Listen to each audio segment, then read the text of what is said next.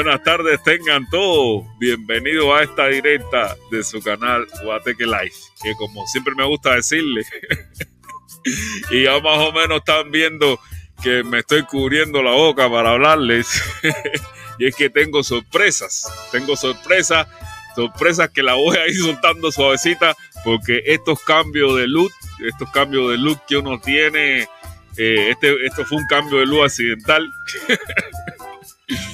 fue un cambio de luz accidental. Pero eh, el problema fue que me, quise pelar. me quise pelar con. se la estoy soltando suavecita. Me quise, me quise pelar con una máquina que, había, que, se había reparado, había mandado a reparar recientemente. Y, me quise, y, me estaba arreglando el bigote y la, y la máquina quedó muy bien y el bigote se fue en la gracia. Y ahora me tienen aquí cubriéndome la boca porque no quiero mostrarle mi cara sin pelos. Señores, pero que no sea mi look el tema central de la directa de la tarde de hoy, que no lo es. Hoy tengo bastantes temas, no solamente vamos a estar hablando de todo esto, de la nominación de Patria Vida a los premios Grammy, sino también vamos a estar hablando, y sigo con la mano en la boca, sino también vamos a estar hablando de otros temas. Vamos a estar hablando de, los haitianos que están en la frontera con Estados Unidos. Vamos a estar hablando también de, eh, de, los haitianos que llegaron a Moa, a Holguín. Allá, están por casa de la familia de la, de la esposa de Vedado. Están llegando los haitianos también. Vamos a dar los saludos también para, para pasar a los contenidos de la tarde contenido de la tarde, de la directa de esta tarde de martes, aunque quizá usted no me esté viendo el, martes, aunque quizá usted no me esté viendo la boca, porque me la estoy tapando, pero sí, eh, vamos a eh, vamos a estar dando, vamos a estar dando de alguna forma u otra. Mm, también otras informaciones, también vamos a estar dando bastantes informaciones aquí por la directa, así que no sea parte de nosotros. Como me gusta decir siempre, esta es una directa que usted puede ver en otra en otro momento, porque realmente las redes sociales permiten eso. las redes sociales permiten eso. Y vamos a dar los saludos, vamos a dar los saludos, vamos a dar los saludos así, con la mano en la boca. y ahorita me y ahorita cuando ya me canse de tener la mano en la boca, ya la quitaré y podrán presenciar mi cara sin vello. Eh, bueno, nunca ha tenido, nunca ha sido una cara bella, pero tampoco ahora, ahora, ahora no es una cara bella y una cara sin vello. Vamos con Raúl Hernández Borrego, que fue el primero en dejar su, su comentario aquí.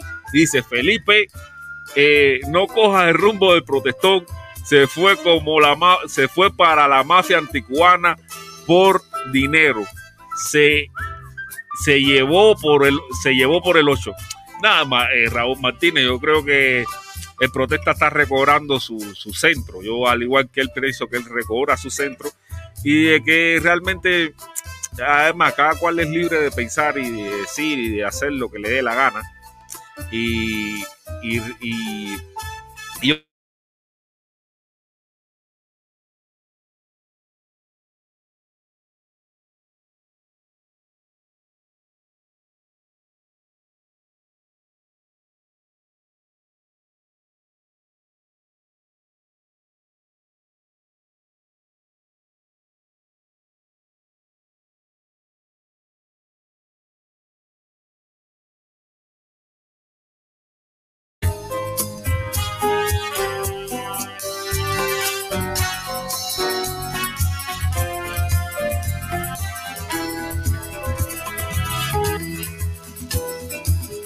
estamos de vuelta. Tuve un pequeño problema con el internet. De, de, discúlpenme el inconveniente, pero hasta con el internet estaba, estoy teniendo problemas, no solamente con mi bigote. Bueno, vamos a, como le dije, estaba, eh, como le, estaba diciendo Raúl Martínez Borrego, yo creo que el protestón todavía no ha perdido la, la, la causa por el pueblo cubano. Yo creo que el protestón es una persona que mantiene que el, que el embargo está mal y lo que pasa que ahora a su discurso también se han unido otra, otra serie de cosas que, ah, que tenía su discurso anteriormente, anterior de que se convirtiera en el líder de la caravana, el que tuviera que modular su discurso para quedar bien con, con las personas que asistían a la caravana. Antes de eso, pues el protestón tenía un discurso bastante, bastante crítico hacia el gobierno, que creo que lo retomó después de los sucesos del 11 de julio. Así que eh, no veo que tampoco vaya a ser aceptado por la mafia anticubana, no sé qué pienses tú, pero yo creo que para la mafia anticubana nosotros siempre vamos a seguir siendo unos comunistas, como no se han cansado de decirle al protestón y a muchas otros más. Dice GT94, aunque sea mentira, aunque sea lo de comunista sea una mentira. Dice GT94, saludos Felipón. René se le echó fresca a J Balvin. Un abrazo camagüeyano. Saludos también para ti, GT94. Aquí vamos a estar viendo lo que habló eh, lo que habló, esas cosas sobre esta controversia que ha generado la nominación de Patria y Vida a los premios, eh, a los premios Grammy. Cienfueguero 100% dice buenas tardes Felipe. Ahora todos critican al protesta porque está diciendo la verdad que algunos no quieren oír. Gracias Cienfueguero 100% y es lo mismo lo que le estaba diciendo yo, que eh, quizás él empezó a ver al, protestón cubano cuando el protestón, eh, quizás Raúl Martínez Borreo empezó a ver al protestón cubano cuando el protestón era una persona que era una persona que no, no era tan, eh, que estaba asumiendo la, lo de las caravanas y esas cosas y lo, vi de una forma que realmente el, protector nunca fue así. La, gente que conocen al protector de antes eh, saben que el protector tenía un discurso más, eh, más agresivo hacia más crítico hacia el gobierno cubano, no con el afán de derrocarlo, no con el afán de, de traer un cambio, eh, no con, sino con más bien con otras posturas. Ya se me cansó la mano, así que así, ya, ya yo creo que ya lo, lo fui todavía no se me cansa la mano, voy a cambiar de mano. O sea, no, no soporto verme con esta cara. Qué feo soy. bueno, eh, como lo decía, el protestón no es que quería cambiar el régimen, pero o el, o el, gobierno o la dictadura, como quiera que lo vean. El protestón simplemente, desde su discurso, qué mal me veo. bueno, ya, ya. Eh, caso aparte, lo que, lo que le estaba diciendo era que el protestón eh, no, eh, simplemente siempre fue crítico hacia el gobierno, hacia la dictadura, hacia, hacia la administración que, a la, que dirigía Cuba y que dirige Cuba actualmente. Lo que pasa es que siempre reconoció en el embargo un problema al cual enfrentarse, un problema que también afecta a los cubanos y por eso alzó la voz en Miami, y por eso salió de las caravanas y por eso inició todo esto como un movimiento apolítico, como lo dijo desde un inicio, eh, porque es una, una de las pocas personas que quizás como no pertenece a la mafia anticubana de Miami. Eh, él habla, él habla en función de las cosas que ven que perjudican al pueblo cubano.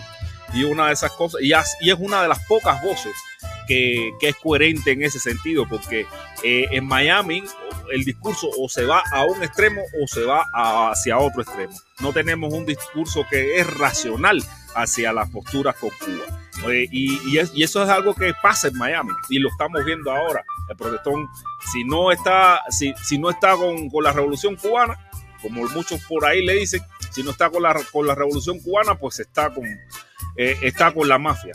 Es muy fácil ponerlo en un, en, encasillarlo en una de las dos esquinas del cuadrilátero, cuando realmente él nunca ha estado ahí, nunca ha pertenecido a ninguna de las dos posiciones del cuadrilátero, siempre ha estado un poco más en el centro del cuadrilátero, del, ring de boxeo este que, que, tenemos, que tenemos los cubanos en nuestras realidades, que si no te ubicas en un extremo, ellos mismos te ponen en el otro. Yo creo que es, eh, o sea, es para mi criterio, eh, la posición que él asume, independientemente que pueda decir cosas con las que no coincido, y, lo he dicho muchas veces, el a veces dice cosas con las que no coincido, pero eh, respeto, respeto lo que dice, tiene la libertad de decirlo, como lo tiene en todo el mundo. Y, y, yo las cosas que las que no coincido con el protestón las he rebatido con él.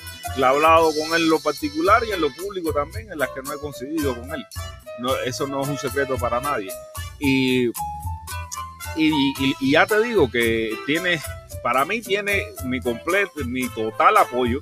No voy a perder mi apoyo por eso. Eh, yo no voy a hacerle al estilo de Carlos Lazo ni, ni nada por el estilo. O sea, yo no me voy a apartar de él simplemente porque tenga un criterio diferente al mío o porque simplemente me, diga cualquier cosa. Yo creo que eh, en, esa es mi posición. O sea, yo no me aparto de una persona por como piense. Eso me pondría en la misma condición que tiene Ultra con su padre o Ultra con, o, muchas personas que, han, que han tenido problemas con sus familiares, amigos. Muchas personas en redes sociales han tenido, eh, se han separado de amigos, de amistades. No, yo, mira, eh, y yo tengo una, de las amistades mías que me escribe y me dice, oye, tremendo chivatón que te has convertido en redes sociales. Es el gusano de Tampa. El gusano de Tampa es amigo mío que estudió conmigo y, fue, y él es trompista, él es trompista, él es una persona que apoyó la, la, la, reelección de Donald Trump, es una persona que ha apoyado todas las medidas brutales que, que ha tenido el gobierno eh, de Estados Unidos contra, contra, contra Cuba, las ha apoyado, como el cierre de la embajada. Sí, qué bueno que cierren todo, porque esa es su visión de que, de, de que haya un cambio. Y seguimos siendo amigos, aunque su visión sea errada. Y cada vez que yo me siento con él y hablamos de política, le, yo le digo mi, mi criterio y él me dice el de él. Y, y, hablamos, pero eso no rompe nuestra amistad, no la rompe. Y es el gusano de Tampa, un tipo renuente renuente a cualquier tipo de acercamiento con Cuba, renuente. Pero él, y, yo creo que de cierta forma él entiende como pienso yo también. Y, nos respetamos. Ahora, eh, yo me parece que el, otro extremo de la de, el otro extremo de, esto que estamos viviendo nosotros es el caso de Ultra, que su papá, el que no fue un mal padre, porque tampoco nunca, yo he puesto aquí lo, los pedazos, los fragmentos, cuando Ultra alega de que su papá no fue un mal padre, pero sin embargo él no se puede, no, no le habla a su papá, no mantiene una relación con su papá y lo ha criticado. No sé si en lo privado, pero en lo público. En la, en la vida pública, en internet, le ha criticado a su padre y se ha fajado con él y le ha dicho de cosas a su propio padre simplemente, y, dice que él representa a un pueblo, bueno, pero que, que, que, él no lo hace por su padre, sino por la, para representar a un pueblo. ¿A qué pueblo representa Ultra cuando no es capaz de representar a su propio padre?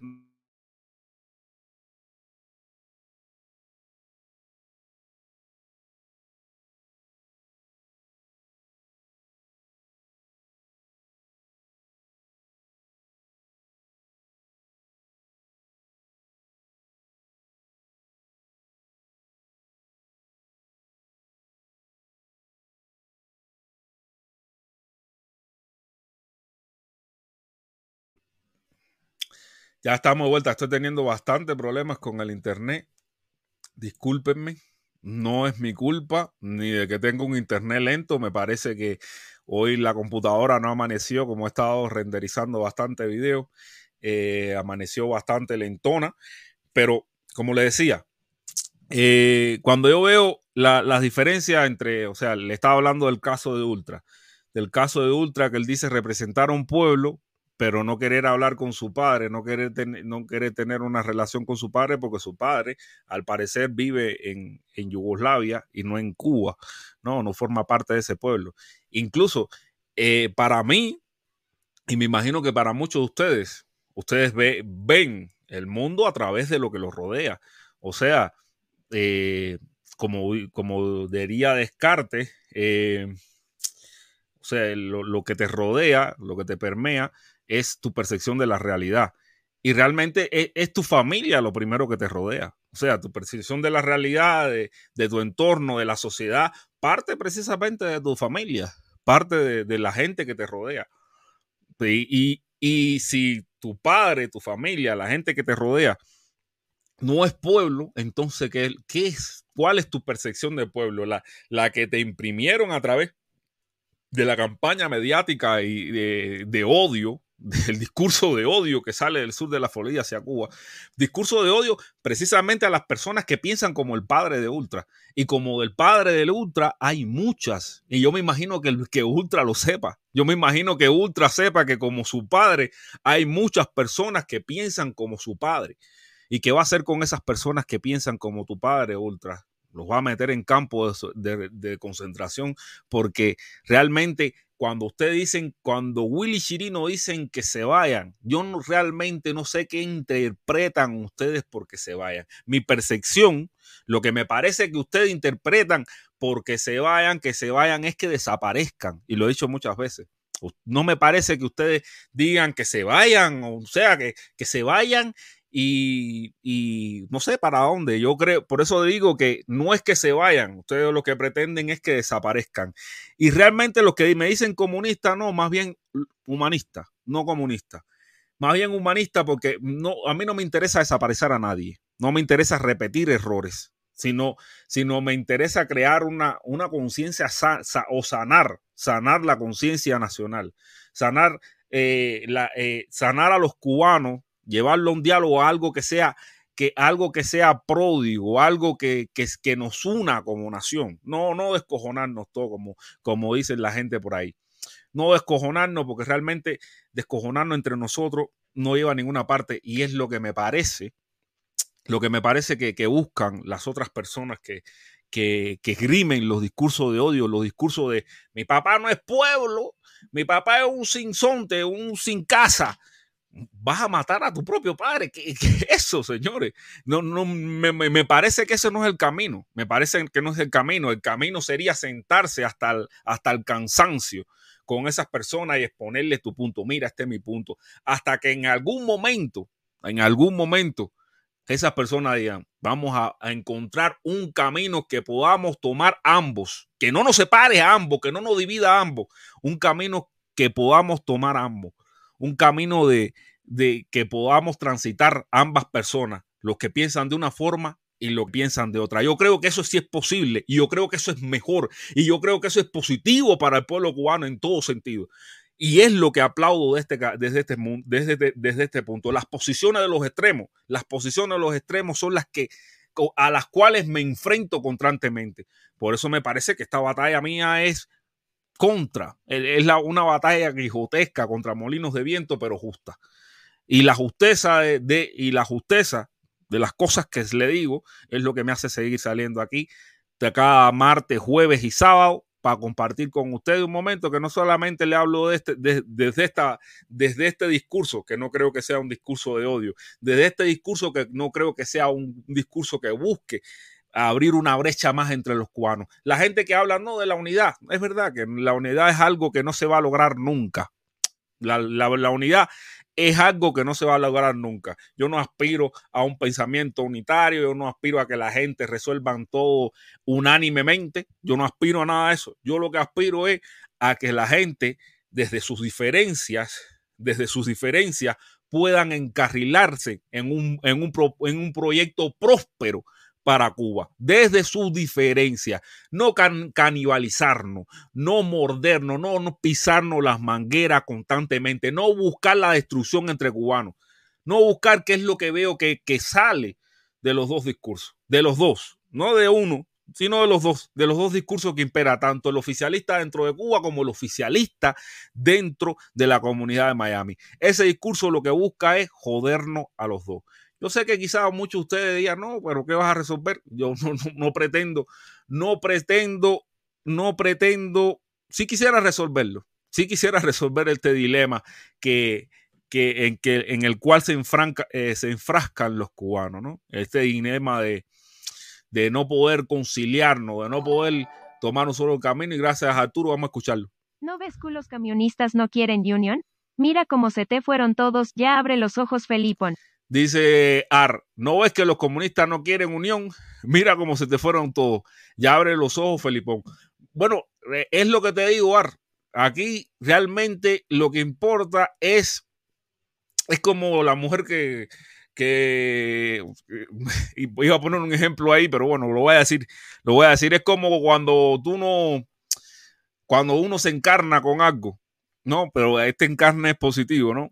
Y cuando uno se encarna con algo y uno va, insiste, insiste, insiste, hasta que, hasta ser escuchado, ¿no? Hasta, hasta que la gente diga, no, es verdad que por el camino que vamos no hemos logrado nada. Vamos a escuchar a ese loco que, habla por allá. eso es lo que creo que podría pasar en algún momento, que, eh, que los que, me, los que me dicen comunista por un lado se den cuenta que no soy tan comunista y los que me dicen gusano por el otro se den cuenta que tampoco soy tan gusano que lo que realmente quiero que entre gusanos y comunistas, ya, ya que tengo de, las dos, de los dos matices, que por un lado soy comunista y por el otro gusano, eh, me puedan ver a través de un, de, a través de ese mismo prisma, de que, no, de que tengo de lo uno y de lo otro, y, y, y se puedan identificar conmigo y también tener de lo uno y de lo otro, y encaminarse por un mismo carril porque realmente yo aquí lo que, lo que pido son cosas positivas para el pueblo cubano, sin pedirle sacrificio. Lo he dicho muchas veces. No me interesa que el pueblo se siga sacrificando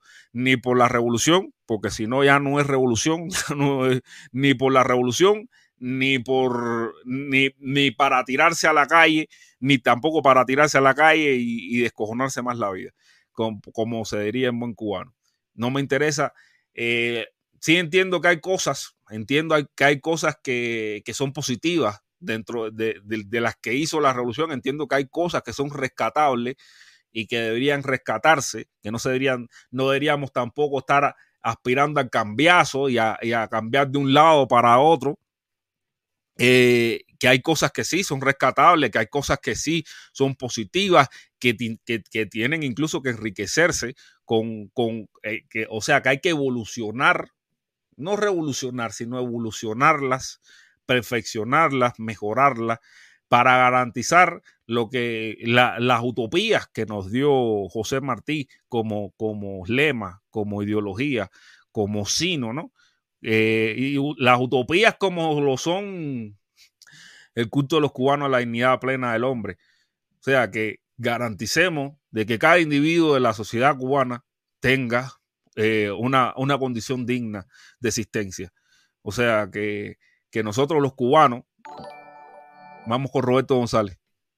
La insistencia de ustedes dos fue irse contra el profe Lazo y se embarcaron, se quedaron con el 11 de julio y Guiomil. Dice Roberto González que la insistencia de ustedes dos fue unirse, eh, fue irse contra el profesor Lazo y se embarcaron, se quedaron con el 11 de julio y con Yomil.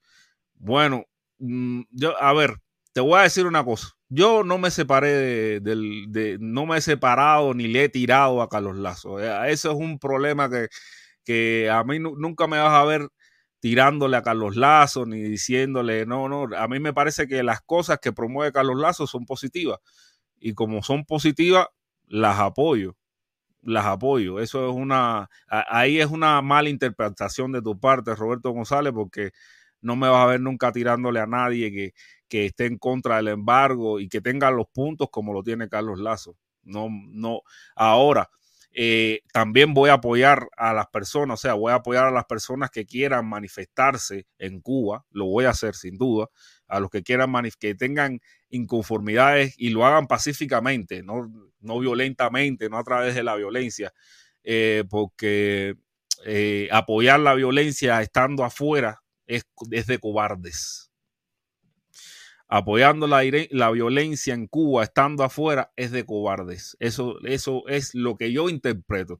Si yo apoyara la violencia en Cuba, si yo apoyara que la gente se tirara a la calle violentamente en Cuba, sería un cobarde porque yo no estaría ahí para sufrir las consecuencias de, del enfrentamiento entre cubanos. Por eso no, yo no lo apoyo, yo no apoyo el, el, enfrentamiento violento, no lo apoyo entre cubanos, no lo apoyo, pero sí apoyo el diálogo entre cubanos, el entendimiento entre cubanos, porque eso, eso propicia la evolución, eso propicia el paso positivo a algo mejor. Eh, eh, eso es lo que el diálogo, el entendimiento entre cubanos, entre todo el que, el que tenga esa disposición de, de, exponer sus diferencias y, tratar de encontrar un camino en común, un camino que ambos puedan tomar eh, yo creo que ahí es donde hay algo positivo. Ahí, voy, eh, ahí es donde hay algo positivo, ahí es donde el cubano realmente no va a padecer, no va a padecer de, de, de lo que genera la violencia, de, de, los desmanes de la violencia, que sería muy triste. Sería muy triste presenciar en Cuba y apoyarlo desde afuera, porque es que tú no vas a estar ahí. Uno no va a estar ahí, uno va a estar viéndolo a través de la, de la pantalla de un celular, las imágenes que puedan llegar a ti, a través de las pantallas de tu televisor y esas cosas, pero no vas a estar participando de eso. Es de cobarde. Otaola es un cobarde. Eliezer es otro cobarde. Ultra es un cobarde dicho por su propia voz. Es un cobarde. Son unos pendejos, como decimos nosotros los cubanos. Son unos pendejos lo que hablan de violencia en Cuba, lo que incitan a la violencia en Cuba, lo que le dicen a los otros. Tírense para la calle sin ton ni son tírense para la calle sin ton ni son como las revoluciones de colores y, ellos, y ellos están, y ellos al otro, y ellos van a estar presenciándolo todo más que como protagonistas, como espectadores desde las redes. Eso es miserable, caballero. Eso, eso no, no tiene ética alguna. Y, y, a esas cosas nunca las voy a apoyar, por supuesto el día que yo apoye eso, diga, no, eh, es porque voy a estar en Cuba ahí precisamente participando de esa violencia. Y, como para mí la violencia no es el camino. Se organizan en Miami 11J. Esas manifestaciones se organizan. Dice Roberto González, esas manifestaciones se organizan en Miami 11J. Bueno, es lo que te decía. En Miami fueron donde estaban diciendo a la gente que se tirara para la calle. Pero, pero realmente la gente lo hizo la gente lo hizo y, yo creo que por la masividad, Roberto González, por la masividad, que para mí ese es más claro ejemplo de, la, masividad, la espontaneidad, eh, las imágenes que vi de las marchas pacíficas que hubieron y las imágenes que vi de las marchas violentas, hay una gran insatisfacción en Cuba. Es lo que yo, lo que se me, lo que me transmitieron esas imágenes, la gran insatisfacción que tiene el, el pueblo cubano, la necesidad de cambio, por lo que he conversado con las personas, por las, con las personas que, que viven en Cuba, que, que forman parte de, de, mi entorno en Cuba, no solamente por esas imágenes masivas que vi, Roberto, sino por las personas que viven en Cuba, que hablan conmigo, mis amistades dentro de Cuba, mis familiares dentro de Cuba, también he logrado patentizar esa inconformidad que hay, esa inconformidad que hay, esa, esa necesidad de, de algo mejor, de algo mejor que el gobierno nos, no, no, no la está haciendo, no la está haciendo, no lo está logrando.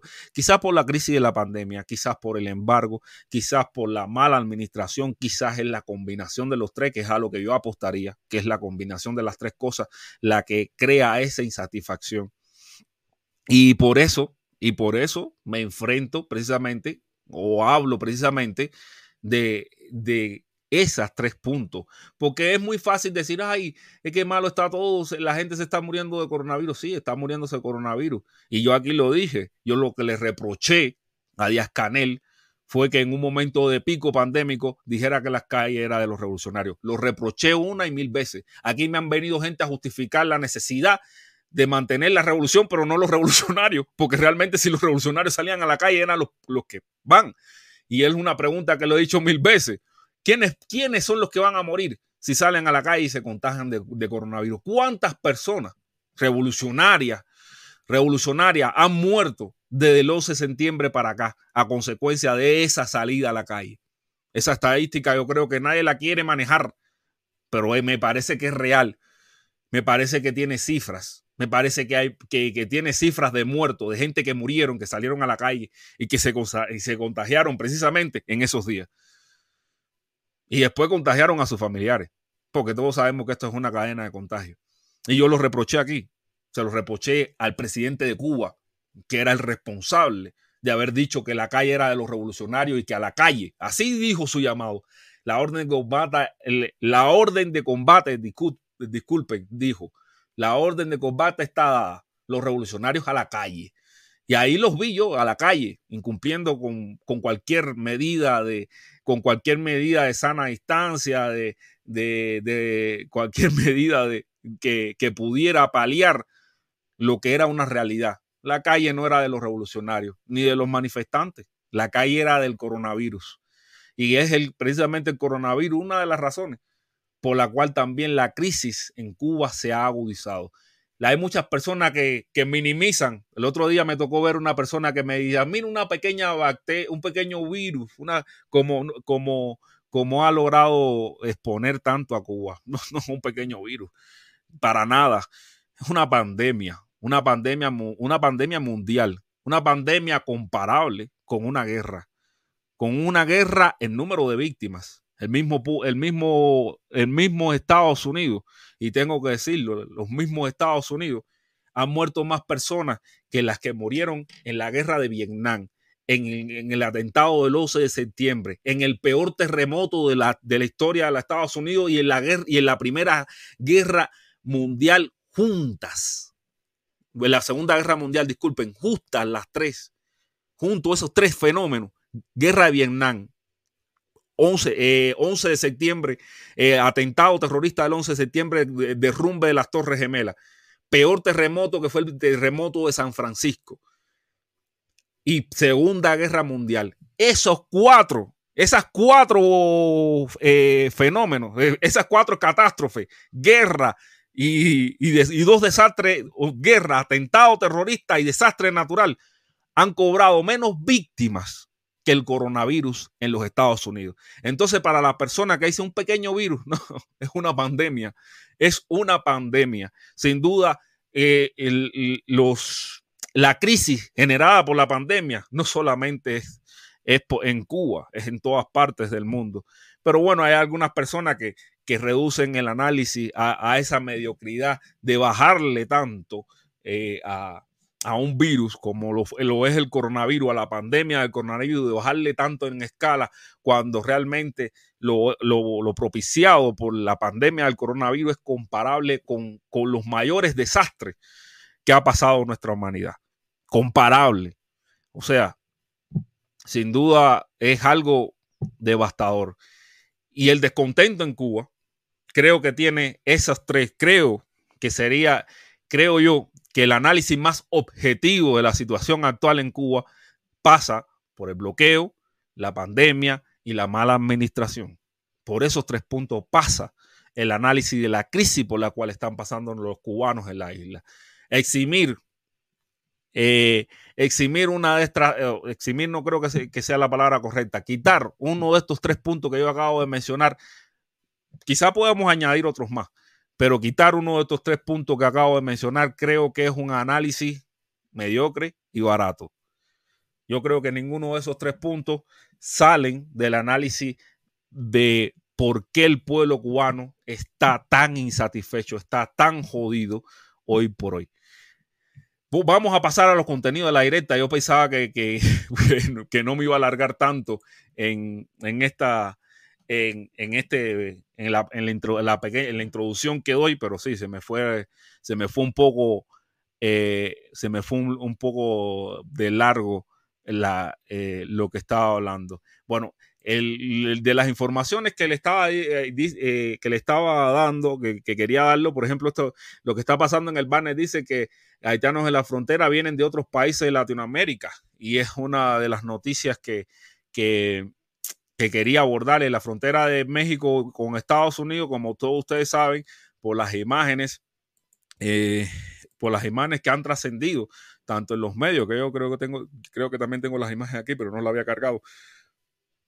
Las imágenes que han trascendido en los medios, eh, hay un grupo de haitianos, hay un grupo numeroso de, de personas de origen haitiano que están en la frontera con los Estados Unidos pidiendo eh, refugio. Pero muchas de estas personas, y no solamente yo soy el que se ha hecho eco de esta información, muchas de estas, de estas personas no vienen precisamente de Haití, sino vienen de la República de Chile, de Brasil, eh, de, y de otras partes. Por ejemplo, aquí vemos, podemos ver una identificación.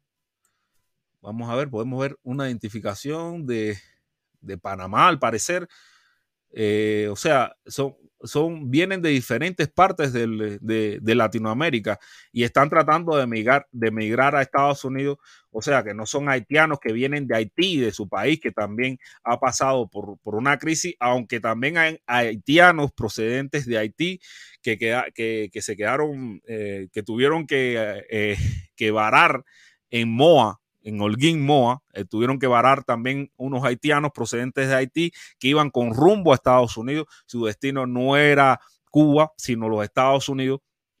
Al igual que, estos otros que vienen procedentes de diferentes lados. Por ahí estaba la rata inmunda de Otaola eh, manipulando la información diciendo que esto forma parte de una campaña mundial, porque la forma más fácil de justificar esto que estamos viendo es que esto forma parte de una campaña mundial, de, una campaña mundial demócrata. Y, eh, y que y que, esto forma parte de una campaña mundial demócrata y que sencillamente los demócratas eh, o, o George o el orden mundial, porque realmente esta gente cuando no pueden justificarse, que cuando no, no pueden ver que esto, que, Latinoamérica, realmente eh, Latinoamérica no, no tiene las condiciones, no tiene la libertad, como le gusta a ellos siempre decir, no tiene la libertad para darle a estas personas, eh, que, que no es más que, no estamos hablando de libertad, no estamos hablando de libertad realmente. Lo que estamos hablando es de condiciones de vida, de un estado de bienestar en que las personas eh, puedan sentirse eh, en conexión, se puedan, puedan desear pasar el, el, resto de su vida aquí, pero muchas de estas personas procedentes de Chile, Chile precisamente, que es muchas de las identificaciones que vemos ahí, procedente de Chile, en Chile no encontraron su estado de bien, no, no, no encontraron las condiciones para vivir y tuvieron que seguir emigrando más para arriba, para los Estados Unidos. Después son esos mismos cubanos los que comparan Estados Unidos con Cuba, cuando el resto de Latinoamérica realmente no tiene los recursos para todo el mundo. Mi hermano, esa gente jamás han querido hablar, desde el punto en que los critiquen, te estigmatizan y te intentan desmoralizar antes de escuchar. Exactamente, yogur de soya. Gracias por estar por acá también. Dice yogur de soya. Mi hermano, esa gente jamás han querido hablar. Yo sé, yo, pues, yo lo sé. Por eso, por eso es que es que también desde esta plataforma los critico. A los, a los llamados comuñangas, a los llamados, mm, eh, a, los que le, a los que le ponen el cartelito de gusano a todo el que piense diferente a ellos. No al que disienta, no al que disienta no, no, yo no soy un disidente y lo digo aquí, yo, yo a Cuba no voy a ir a cambiar nada. A mí me interesaría que cambiaran las cosas, pero yo no tengo la voluntad de ir a hacerla. Y, eso es algo que no, que no le niego a nadie. No tengo la voluntad de ir a hacer nada. Yo tengo, yo tengo mis problemas básicos resueltos. Eh, eso es una realidad. Yo tengo mis problemas básicos resueltos. Yo resolví mi problema como hace la mayoría de la gente no tengo la voluntad de irle a resolver el problema a la gente en Cuba. Yo de aquí, aquí en esta plataforma, yo creo que esta es mi voluntad. También, tampoco me vean ahora, no, qué pendejo Felipe. No, tan siquiera tengo este espacio en las redes sociales donde trato de hablar por el bien común de los cubanos. tampoco soy tan pendejo, tan, tampoco tan pendejo soy. Tan siquiera tengo la, el, espacio este aquí de Guateque Life, donde trato de hablar para, para, el bien común de los cubanos, para que los cubanos traten de llegar a un entendimiento, a un diálogo donde puedan exponer sus diferencias, donde puedan, donde, donde, donde existe un debate en busca de sanar la nación, que tampoco es una nación enferma. Yo creo que la, la, esas, eh, eh, buscar sanar la nación más que dentro de Cuba es entre la nación cubana, cubanos en el exterior y cubanos dentro de Cuba. Para los que se quieran prestar al diálogo, porque yo también tengo que decirte que el Otis, el Ultris y el, y el, y el Elis, yo, yo, tú lo has visto por ahí diciendo que ellos no quieren diálogo, alguno tampoco. O sea, nosotros estamos entre dos mareas porque esos otros pencos tampoco quieren diálogo, tampoco quieren sentarse a hablar. Los otros, a, los de Cuba, quizás como vean la jugada tan apretada, en algún momento digan, no, vamos a sentarnos a hablar con los que se pueda hablar. Quizás ellos digan, piensen así. Incluso, te lo digo, Yogur, ellos se han sentado a hablar con los periodistas, con, los, que, con los religiosos, eh, con eh, Díaz Canel lo ha hecho, con los jóvenes de cierto sector, se han sentado ellos a hablar o sea, ellos se han sentado a hablar primero con, los, con los que más cerquitas le quedan. ¿Entiendes? Ahora le falta eh, tratar de hablar, tratar de hablar con los que más lejitos le quedan. pero, pero de todas formas, yo sé que también se han sentado a hablar desde un discurso de que no, no, no se rinde nadie en esta tierra, no se rinde nadie, no señor. también lo han hecho desde ese discurso y no es rendirse. Yo no le estoy pidiendo que se rindan, realmente no le estoy pidiendo que se rindan, sino que de, tratar de convivir. No de rendirse, sino de tratar de convivir.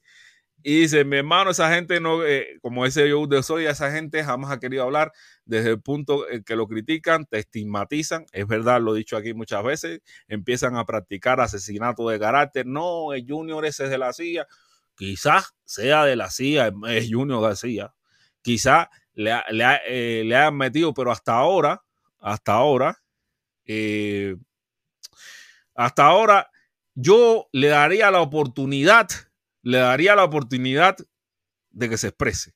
Si es un tipo mercenario, si es un tipo entreguista, por sus actos lo conoceréis, como dice la Biblia. Eh, ahora, el asesinato de carácter, a mí no me gusta eso. Yo no me trago esa, no me trago esa baba. Cuando viene el guerrerín y, me dice, no, eh, los Estefan están detrás de lo de Patrivida, cuando viene el guerrero y me suelta esas pintas, yo le digo, a ver, ¿tú sabes quiénes están detrás de Patrivita? Los que se dejaron quitar Patrivida. Esos son los que están detrás de Patrivida. Los que, ah, sabiendo esto, sabiendo esto. Es una joven en esa tribuna. Patria y vida vida para ustedes es la que queremos. Teniendo ese fragmento de discurso, teniendo este fragmento de discurso de Fidel,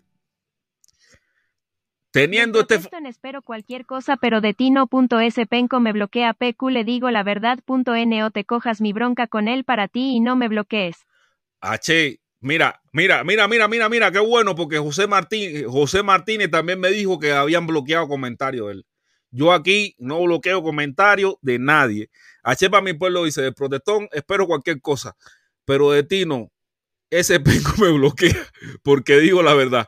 No te coja mi bronca con él para ti y no me bloquee. Mira, aquí José Martínez, si estás viendo este, eh, espero que veas este, este pedacito, tanto José Martínez como Achepa Mi Pueblo, como el mismo el Pío Valdés Compay, eh, o el Mambí Anónimo, también conocido como el Mambí Anónimo, me han dicho que yo lo he bloqueado. Yo aquí no he bloqueado absolutamente a nadie. A nadie. Nunca, eh, no, yo aquí no he bloqueado a nadie. Yo aquí he bloqueado al que, a ese que se llama webcam, eh, eh, webcam eh, esto, video para adultos, no sé qué cosa, no sé qué cuándo. A ese es el único que he bloqueado porque realmente, eh, eh, realmente YouTube sí me puede tumbar el canal por, por él estar promocionando videos para adultos en mi chat. Y por eso lo he tumbado. Es al único que he bloqueado. A más nadie, ni a Chepa, mi pueblo, a ti no te ha bloqueado, ni al a Pío Valdés, compay, tampoco le he bloqueado ni a José Martínez, a ninguno de ustedes tres que son los que han venido diciéndome que yo lo estaba bloqueando, a ninguno de ustedes tres lo he bloqueado. Eh, aquí solamente tiene llave el Katiuska, que nunca está por aquí, pero él tiene llave porque al principio de este canal estaba, dame llave, dame llave. Y yo se la di. Y, el Jovero 01. Son las únicas dos personas que tienen llave y hace rato que ellos no andan por aquí. Eh, y hace rato que ellos no están por aquí, que no, no, no han que tampoco, y tampoco he visto que hayan bloqueado personas. O sea, es por gusto. yo no he bloqueado a nadie, caballero. Ahora, siguiendo con el tema, realmente, cuando yo vi este fragmento de. Es el protestón quien me bloquea en tu canal. No, no, no, el protestón no está por, el, por todo esto. H para mi pueblo. Dice el protestón que me bloquea por tu canal. No, el, protestón no tiene llave de mi canal ni nada. Yo tengo de él y él no tiene del mío. ¿Para qué te voy a decir una cosa por otra? Yo tengo llave del canal de él y él no tiene llave de mi canal. ¿Para qué te voy a decir una cosa por otra? Así que no, no, o sea, el protector no puede ser. el protestón no puede ser. Ustedes nunca han visto al protestón comentar por mí ahí. Sin embargo, en el, en el canal de protestón sí me han visto a mí comentar por, por el protestón. Porque yo, él tiene llave, yo tengo llave del canal de él, pero él no tiene llave mío. Y, y como le decía, vamos a seguir con el tema de, de, de, este Patria y Vida. Eh, señores, yo cuando vi este fragmento de Fidel y vi que salió este, el tema de Patria y Vida, que este fragmento lo recordaron por la salida este del tema de Patria y Vida, simplemente dije, bueno, ahora esta gente se van a dejar robar los símbolos. Y fue lo que pasó al final. Se dejaron robar los símbolos. Se dejaron robar los símbolos. Ahorita, y, y, para mí esto fue un robo de símbolos, porque si, eh, si, si, eh, si, la respuesta del gobierno cubano hubiera sido, no, Patria y Vida es un símbolo de la revolución, si yo se hubiera sido la respuesta, ahora Patrivida no estuviera como está ahora. Ahora Patrivida no estuviera como está ahora. Mira cómo está ahora Patrivida. Mejor canción urbana. A Patria y Vida. Compositores. De Semer Bueno. Michael Castillo Pérez. Gente de Zona. Yadam González. Beatriz Luengo. Eliezer Márquez Duani. Y Yotuel Romero. Intérpretes. Yotuel. Gente de Zona. De Semer Bueno, Michael Osorbo, El Funky. Canción del año. Canción del año. Patria y Vida. Compositores. De Semer Bueno, Michael Castillo Pérez. Gente de Zona. Yadam González. Beatriz Luengo. Eliezer Márquez Duani y Yotuel Romero. Intérpretes. Yotuel. Gente de Zona. De Semer Bueno, Michael Osorbo, El Funky. Que se sepa nuestro amor. Compositores, El David Aguilar, Mon Laferte. Intérpretes, Mon Laferte, Alejandro Fernández. Si hubieras querido... Bueno, esos son los otros nominados a la, mejor canción del año. O sea, Padre Vida ahora tiene dos nominaciones a los premios Grammy a mejor canción eh, urbana y a mejor canción del año.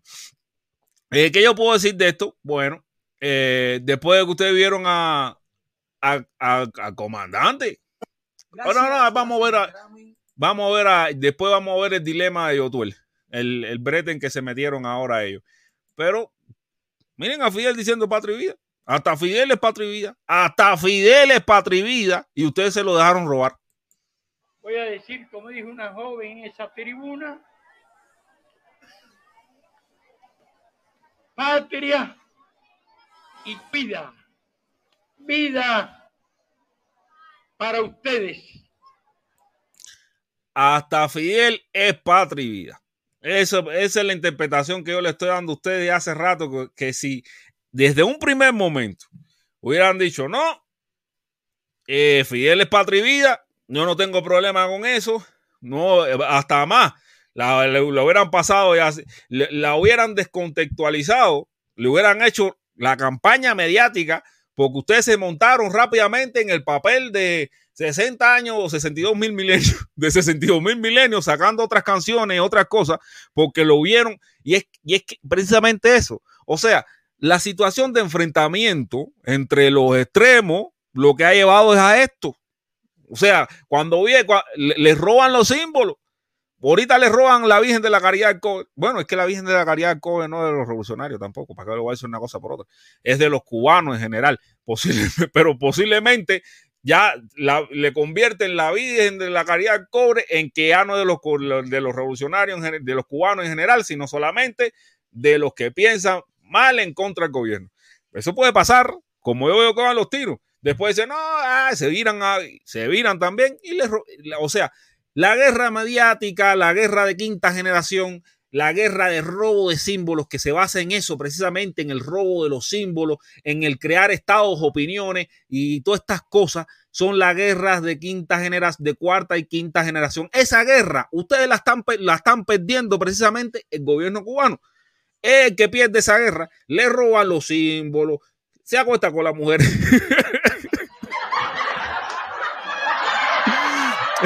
le roban los hijos, se con la mujer, acaban con ellos, están perdiendo. Realmente para mí el gobierno cubano está perdiendo precisamente por ponerse en el, en el papel de, del intransigente. Y cuando yo era chamaco, eh, cuando yo era chamaco, yo, yo veía esta palabra intransigente.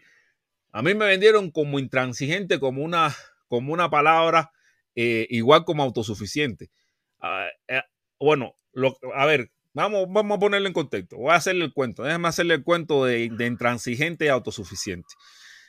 Eh, cuando yo era chamaco, me vendieron la palabra intransigente como una palabra, o sea, me la contextualizaron como una palabra que era, que era positivo, ser intransigente, ser, no, no, no, o sea, ser intransigente, ser cerrado. Ser cerrado era algo positivo.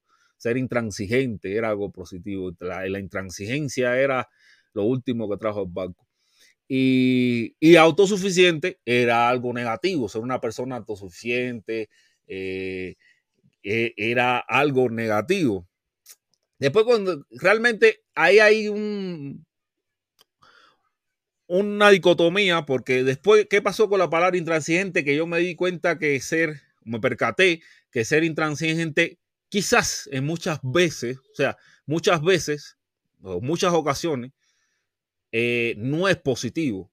No, o sea, no querer transar, no querer transar, no querer entender, no abrir sus entendederas, no, a muchas veces, cuando uno está en un error, sobre todo cuando uno está en un error, pues te condena, ¿no? Te condena. Cuando uno está en un error, ser intransigente es negativo. O sea, uno no puede ser intransigente por antonomasia. Uno tiene que escuchar la crítica, tomar de la crítica lo positivo y desechar lo negativo. Me parece a mí que es lo positivo. No ser intransigente desde, primer, desde el primer momento, porque eso te pone en una condición de no diálogo. Y cuando, si tú estás en algo positivo, tú puedes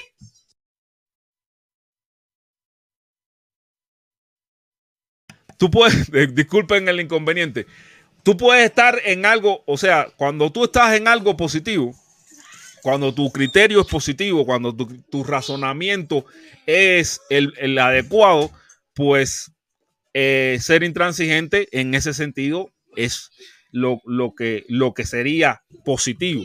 Ahora, cuando, cuando te están haciendo una crítica, delante de la crítica, uno no debe ser intransigente. Debe tratar de agarrar lo bueno, que siempre, que, quizás no lo tenga, pero tan siquiera analizar la crítica, agarrar lo bueno y desechar lo negativo de la crítica para poder, para poder eh, avanzar en un sentido. Ahora, un momento,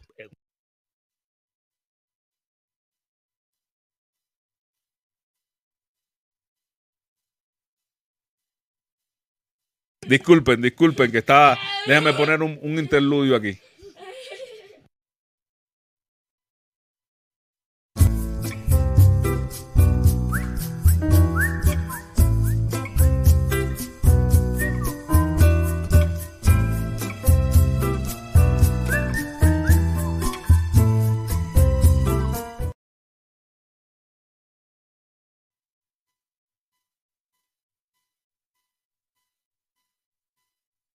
Disculpen la, pequeña interrupción, pero fue que se me colaron, se me coló la niña aquí en el cuarto y, con ella en el cuarto no puedo hacer directa porque empieza a escandalizar. Bueno, seguimos con el tema. Y es lo que le decía acerca de, la palabra intransigente, o sea, de, cómo yo veo, de, qué es lo que, el análisis que hago de, esto de intransigente. Ahora, sobre, eh, sobre autosuficiente. Cuando, cuando salí de Cuba, me di cuenta que ser autosuficiente era la mejor forma de vivir. o sea, que, uno tenía que ser autosuficiente, que uno tenía que alcanzar el mayor grado de independencia eh, económica, eh, que no podía estar dependiendo de lo demás. Eso es lo, lo, lo o sea, y es, y es más que la palabra, porque autosuficiente, quizás nosotros le damos un, le damos una vuelta de tuerca y lo vemos como, no eres autosuficiente, eres un creído. No, realmente yo creo que el resto de Latinoamérica interpreta autosuficiencia como eh, la cualidad de, de, de sostenerse uno mismo. Y eso es algo que el cubano que sale de Cuba siempre eh, está en busca de, de la de, de, una autosuficiencia mayor, de la mayor autosuficiencia posible. Y, ser autosuficiente eh, ya pasó de ser ese significado que tenía de ser engreído, o sea, realmente en Cuba la autosuficiencia se ve como ser alguien engreído, alguien creído, alguien que se cree mejor que los demás, pero realmente autosuficiente es, eh, se asocia más con, con la, la, definición de, de, autosostenerse, de ser lo más independiente posible. Y, y, y, en, y en, ese aspecto, o sea, ahí él estaba mostrando dos, eh, dos formas de pensar. Y el robo de símbolo, que es lo que le estaba hablando ahorita, bueno, ahí lo tienen. El FIFO fue uno de los que dijo patria y vida. ¿Y a qué van a hacer con el FIFO? Lo van a sacar de la piedra y lo van a jugar por eso. ¿Qué van a hacer con Fidel? Se dejaron robar el símbolo. Se dejaron robar el símbolo, dejaron que le dieran una vuelta de tuerca. Y lo que digo toda, y lo, y lo que digo que es aún peor, lo que digo que es aún peor es que se hayan dejado robar el símbolo, es que ese símbolo lo utilizan demagógicamente. Demagógicamente. Yo creo que yo soy patria y vida. Con las cosas que yo digo, yo creo que yo me identifico con patria y vida. Con patria y vida. Yo quiero patria y quiero vida para el pueblo cubano. Quiero esas dos cosas para el pueblo cubano. Yo me identifico con esa frase, con patria y vida. Porque yo no estoy pidiendo intervención militar para Cuba. Porque yo no estoy hablando de parón aquí. Porque yo quiero que eliminen el embargo para que el cubano tenga vida.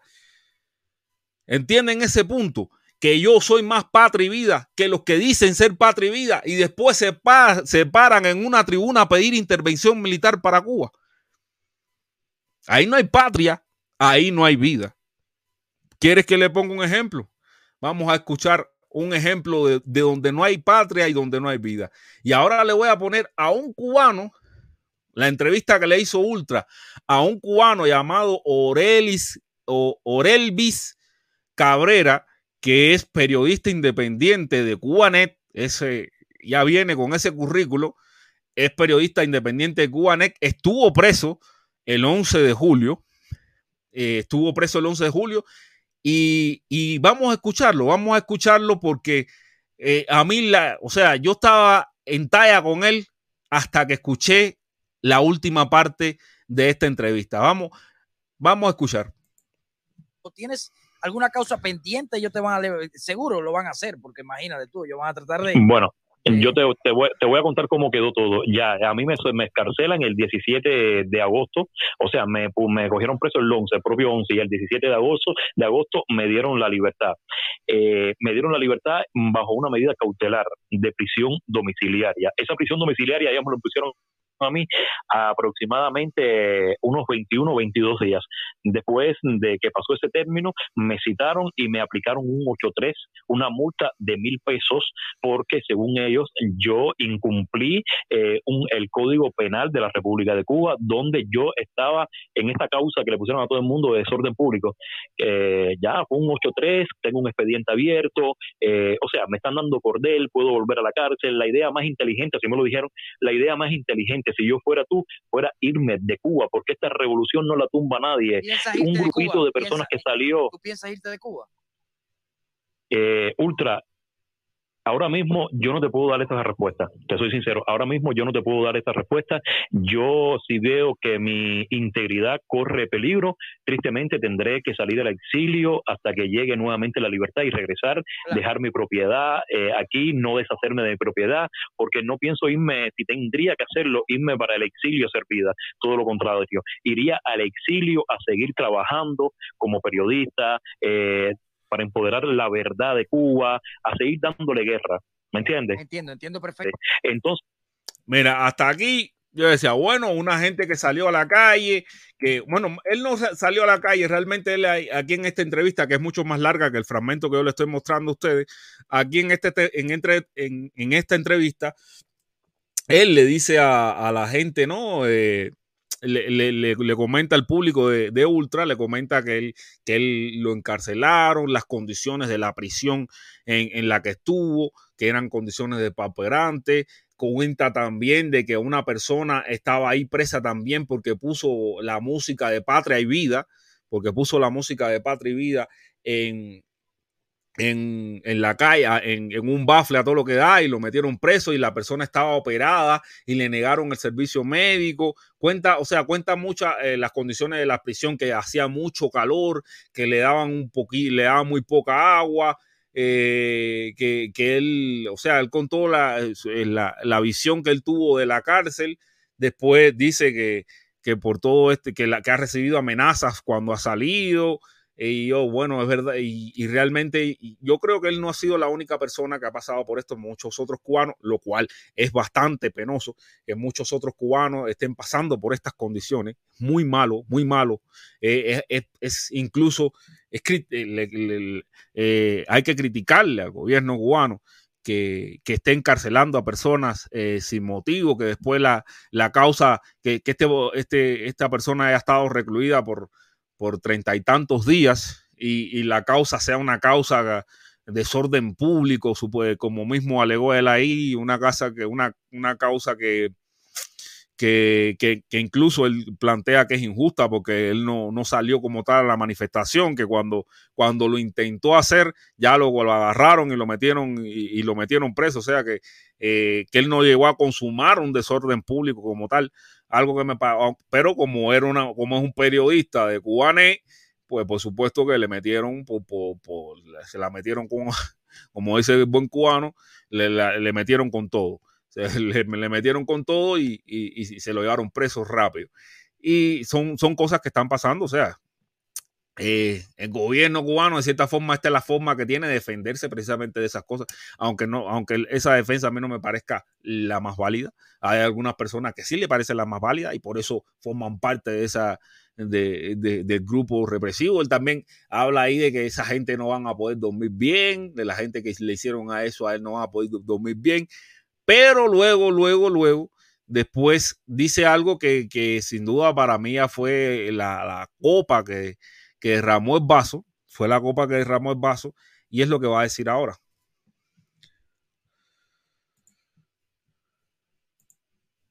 Eh, quiero agradecerles a todos los que fueron eh, días después del 11 y se manifestaron frente a la Casa Blanca en Washington, que alzaron la voz, a todos los que se decidieron y llegaron ahí a las costas nuestras. Yo tenía la esperanza de que, que iban a entrar eh, soldados americanos a sacarnos. Todos nosotros teníamos esa ilusión allá adentro. Cuando los días se estaban poniendo tristes, decíamos, en cualquier momento le dan una patada a la puerta y van a ser el ejército americano que viene a darnos la libertad. Cuando entraban los muchachos jóvenes que decían, hay lanchas que quieren y están ahí cerquita de las costas, nosotros eh, nos abrazábamos y decíamos, vamos a ser libres, carajo.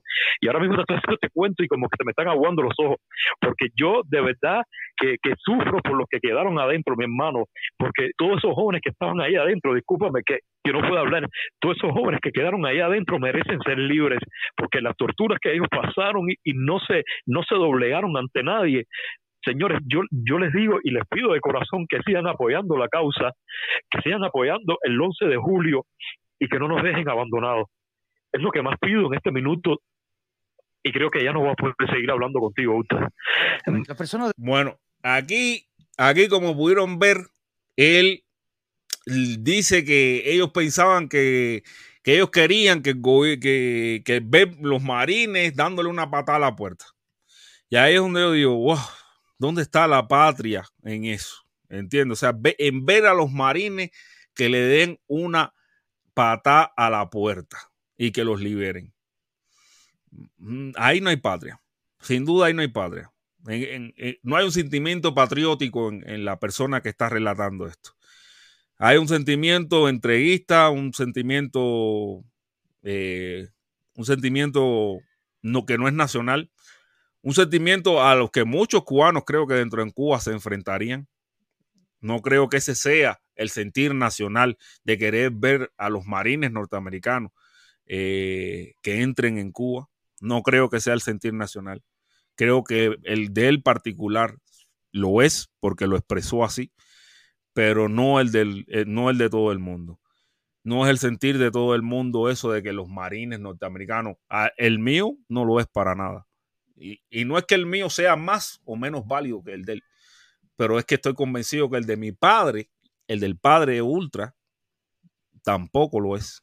Tampoco para nada lo es. Ni el de los abuelos de Eliezer, ni el del padre de Eliezer me parece también, sin conocerlo. Me parece que tampoco concuerdan con que entren los marines norteamericanos dándole una patada a la puerta. Y aquí, aquí es donde ya yo me divorcio de, de todo lo que planteó anteriormente, de todo, de todo aquello, de, de todo aquel relato donde lo, lo, sumieron en vejámenes, porque yo digo, wow, pero a mí, pero cubano, pero cubano, si es que te consideras así, un cubano, ¿cómo? ¿Cómo tu solución puede ser el que entren los marines dándole una patada a la puerta a liberarte? Yo creo que esa no es la solución. Yo creo que esa no es la solución. Yo creo que los marines entrarían, pondrían a un gobierno títere, entrarían con el, claro, entrarían en Cuba con el precio, con el precio de, de como diría Antonio Maceo, aquel que intenta invadir a Cuba, recogerá el polvo de su suelo anegado en sangre si no perece en la lucha.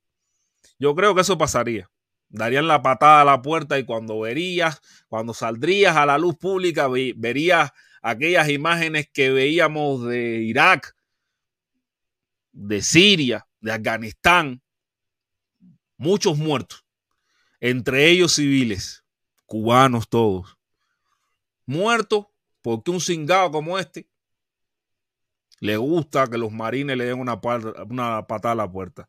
Sin duda, la posición de, querer que los marines sean lo que te libere te convierte para mí en un cingado. Te lo digo así sin, que me quede nada por dentro. No no, o sea, como mismo defiendo que no se te trate así.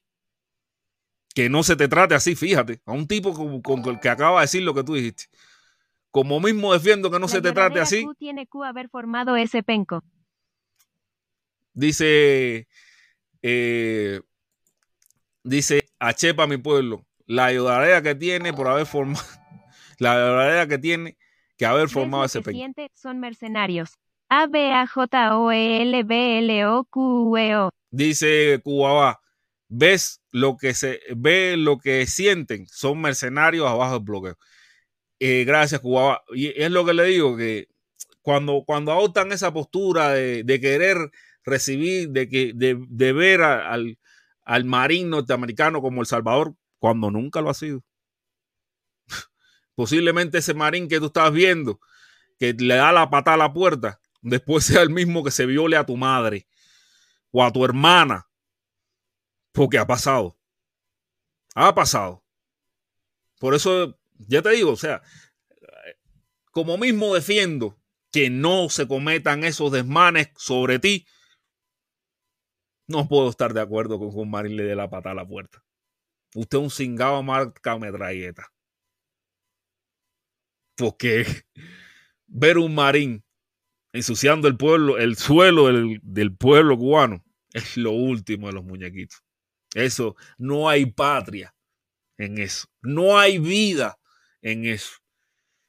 Por eso, me imagino que, que, este, que este periodista, me imagino que este periodista no, no tenga la vergüenza o el, la vergüenza, el pudor o la ética de mencionar patria y vida como una consigna. Porque no hay, no hay patria y vida en ver un marín dándole una patada en la puerta a Orelis Cabrera. No hay patria y vida. No hay patria y vida en eso. Ni, ni patria ni vida. No hay patria y vida en eso. No se llamen a engaño. No hay patria y vida en eso. Para nada. Usted no es patria y vida.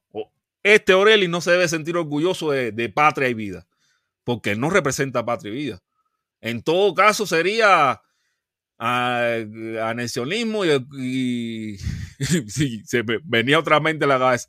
Anexionismo y el culo más abierto que nunca. Ese debería ser la consigna de ellos. Anexionismo y culo más abierto que nunca.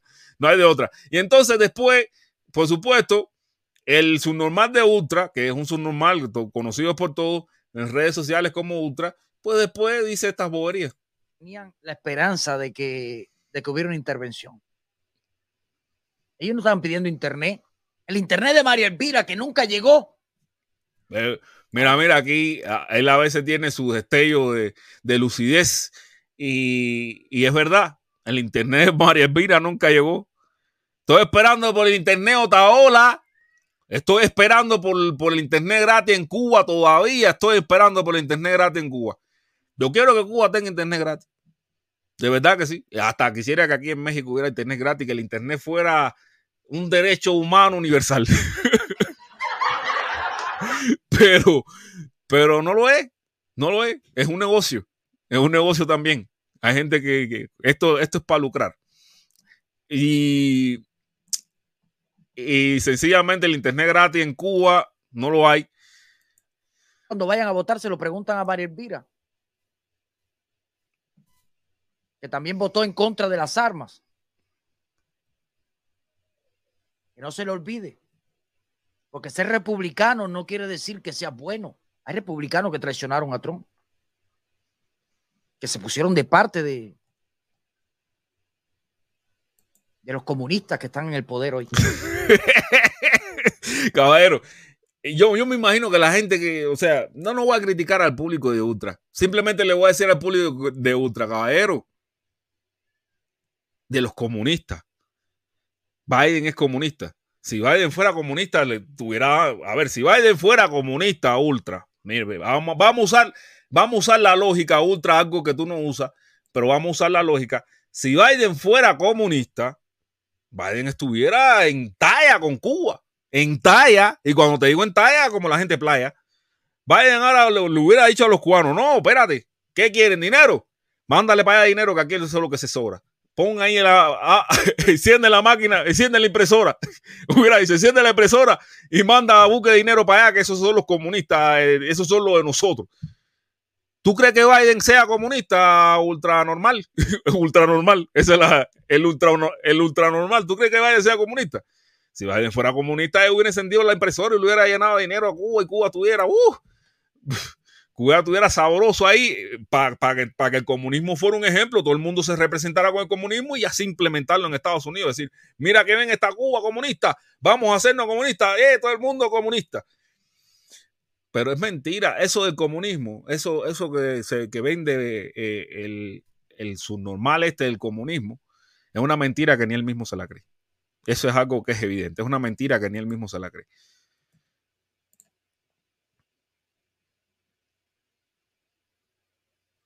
Hay muchos cubanos que, que, que tenían deseo de una intervención, porque el cubano no quería internet, no Oye, oye, oye. Dice que el cubano lo que quería intervención, que el cubano no quería internet. Saludos a todos, saludos al del medio del bote, no dije que me bloquearan, están eliminando los SMS. Ah, dice José Martínez, saludos a todos, saludos al del medio del bote. No te dije, no dije que me bloquearon, están eliminando los SMS. Yo voy a ver, voy a, revisar eso, José, porque de verdad que yo no, no, o sea, yo, yo he visto, o sea, yo he visto los mensajes de ustedes y se lo he comentado y le he dicho, caballero, no soy yo el que lo estaba bloqueando ni nada por el estilo. O sea, se me ha... Quería medicina. Dice, dice, mira, mira, ese, ese, ese, ese al brutal metal, al sabroso de las redes, al ultra. Escuchen lo que dice el ultra. Cubanos que, que, que tenían deseo de una intervención. Porque el cubano no quería Pero si el protestón le dice comunista al profe Lazo, ¿cuál es la diferencia entre ultra y el protestón? Ah, no, no, no, no, a ver, a ver. A ver, dice Roberto González, pero si el protestón le dice comunista al profe Lazo, ¿cuál es la diferencia entre ultra y el protestón? A ver, Roberto, mm, yo no creo que el protestón le diga comunista al profe Lazo. Yo creo que él le dice que está yéndose con los comunistas. ¿Me entienden? Y esa es mi opinión. O sea, yo no creo que él le diga comunista, yo, yo creo que él le dijo al profesor Lazo que se, se había ido con los comunistas, que no es lo mismo. Y la diferencia de Ultra es que Ultra, por ejemplo, te dice estas cosas. Hay muchos cubanos que, tenían deseo de una intervención. Porque el cubano no quería internet, no quería medicina. ¿Oyeron eso? El cubano no quería internet, no quería medicina. Ahí dice, él dice otra bobería, que lo que quería era intervención militar. Porque vino este, porque vino un cubano, un cubano entre grandes comillas, y le dijo esa barbaridad. Lo que quería intervención. Lo que quería era intervención. A la, que hay que meterte una intervención a ti en el cerebro a ver si qué es lo que hay adentro, porque realmente eso es un misterio para la, la comunidad científica internacional. ¿Qué es lo que hay dentro de la cabeza de Ultra? Señores, ¿qué es lo que hay dentro de la cabeza de Ultra? El cubano no quería medicina, no quería comida. El cubano lo que quería era intervención. Ah, ah, señores, hay que ver qué hay dentro de la cabeza de Ultra porque, y aquí tenemos, mira quién apareció aquí. Apareció nada más el tipo que da la puso. Señores, se me ha olvidado ponerle el, problema entre J Balvin, eh, Yotuel Romero y Residente, la controversia entre ellos tres. Vamos a ir rapidito, se la voy a poner rapidito para, para, para pasarle el material que tenía sobre ellos aquí, pero realmente no voy a hablar mucho de ellos. Vamos, vamos a escuchar la controversia entre ellos. Gracias, gracias a Grammy por considerar Patria Vida como mejor canción urbana y nominada a mejor canción del año. Pero este mensaje va para Balvin, brother, para ti y Balvin. Hermano, me llegó un mensaje de los fans que me están escribiendo cosas de una historia que pusiste, en el cual estabas diciendo que eh, los Grammy no estaban reconociendo la autenticidad del movimiento urbano porque según tú solamente eh, tienes dos nominaciones y no estás muy contento con cómo se hizo la nominación de los Grammy. Te voy a decir algo, Iván. El movimiento urbano no empezó contigo. Empezó hace años, mi hermano. Con Oricha, con el disco de los cubanos, en el 99, nos nominaron a Best Artist que no existían en la categoría de rap. Al protesto lo tuvieron que soltar cuando puso el cartelito PQ tenía los calabozos inundados de lágrimas y resbaladizos por las diarreas daba lástima.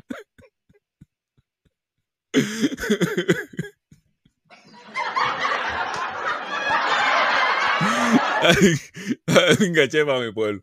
Hacer el protestón, el protestón es un tipo que es un tipo que, que le gusta decir lo que piensa. De, incluso él decía siempre digo lo que pienso, él se robó eso de calle 13, dice lo que piensa hacer.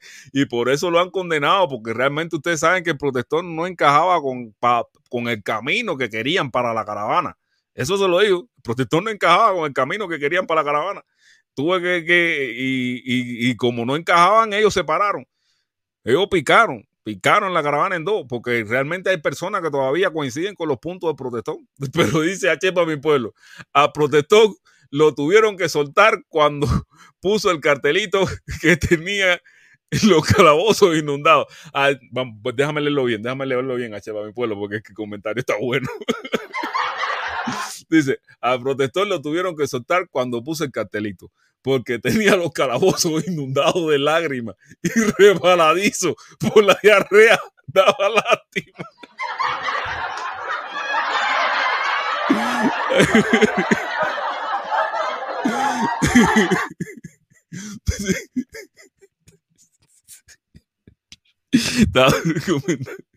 o sea que dice dice a Chepa mi pueblo que el protector tenía los calabozos inundados de lágrimas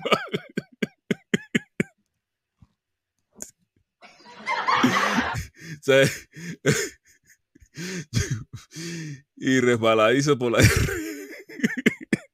Está bien, está bien, Chepa, me hiciste reír, me has hecho la tarde. Vamos, vamos a seguir viendo a, a, a comer mierda y Romero. La abrimos nosotros, impulsamos nosotros. Artistas como Teo Candelón, artistas como Vicosí, artistas que han cantado lo que pasa en la calle, lo que ocurre en el día a día de nuestros países merece respeto, mi hermano. Y yo te, voy a decir mi muy opinión. No me gustó eso que dices que los artistas urbanos, reales, los, poderosos, que no vayan a los Grammy. ¿Qué, qué, qué es ser artista urbano poderoso? Tener view, tener muchos visitas. Para mí, artista urbano poderoso es cuando tú logras con una canción sacar un pueblo para la calle. Cuando tú logras que un pueblo con una canción tuya te responda y salgan el día que tú logres que Colombia o, le hables al pueblo colombiano y, tú te pongas en el pellejo del pueblo colombiano en una canción y no te estés pensando en los números y en visitas y en Spotify, entonces tú y yo estamos hablando de movimiento urbano. Mientras tanto, mi hermano, a mí la canción de Agua me gustó mucho, se la pongo a mi hijo le encanta. Pero el hip hop nació, el movimiento urbano nació para muchas más cosas. Y entre ellas, cambiar mentalidades, cambiar sociedades. Mi hermano, no está bien lo que pusiste. Y le solto a todos los artistas urbanos que se consideran urbanos realmente que vayan a estos Grammy. A todo mi pueblo cubano que vaya a estos Grammy. Porque estos Grammy van a ser historia. Esté Balvin o no esté Balvin. Los quiero. Patria y vida. Ahí está, ¿no? Eh, yo, tú, él, imagínate tú, realmente yo lo digo aquí, a mí, a mí me gusta decirla, o sea, me gusta hablar claro. El 11 de julio la gente lo que salió, lo que más se dijo en la calle, lo que más dijo el cubano en la calle fue patria y vida. Yo, yo tengo que ser sincero. Yo, yo vi muchos videos de patria, de, del cubano manifestándose. Yo no salía a ser directa, yo estaba viendo a la gente en la calle. Y lo que se oía, que se decía más, era patria y vida. Yo tengo que ser sincero, fue lo que se dijo más. Lo que está diciendo Yotuel, quizás la gente salió por el bloqueo, por la pandemia, por el mal gobierno, pero salió diciendo patria y vida. Yo creo que ahí eh, con patria y vida le metieron un gol, y estoy siendo sincero, le metieron un gol olímpico al gobierno cubano gol olímpico, gol del cual todavía, y tengo que decirlo porque yo sí no me voy a esconder ahora porque la gente que me vean a mí sea más de derecha que de, izquierda que de derecha, no, yo sí no, ah, yo le hablo, yo le hablo a ustedes por las cosas que veo, por las cosas que contat, que, que, que, que son verídicas, que son comprobables. El gol olímpico que fue Patrivida, que es, no que fue, que es Patrivida para el gobierno cubano, lo están sufriendo, lo está sufriendo el gobierno cubano todavía en la actualidad. En la última reunión de la CELA, lo que trascendió, una de las tantas cosas, si no fue la que más trascendió de la CELA, fue lo, lo que le dijo el, presidente uruguayo a Díaz Canel con el último beso de Pativida. En, la, en el Parlamento Europeo, lo que trascendió, lo, lo, que trascendió también fue lo que le soltaron a esa gente con patria y vida. Me parece que el manejo que le dio el gobierno a Patria y Vida fue pésimo. Pésimo. Pésimo por las cosas que yo le he puesto aquí. Porque es demagogia. Porque no hay patria y vida con una invasión militar. Porque no hay patria y vida con, con un parón. No hay patria y vida. Patria vida no, es la, no, no representa realmente a los cubanos que están en contra del gobierno. Patria vida debería representar a los cubanos que quieren un camino positivo para el pueblo cubano que no es precisamente ese camino el estar en contra del gobierno, el no querer un diálogo entre cubanos. Ese no es el camino. Ese no es el camino. Sin embargo, sin embargo, vemos que esta, vemos que esta gente le metieron un gol olímpico. Se lo pongo aquí otra vez. Le voy a poner.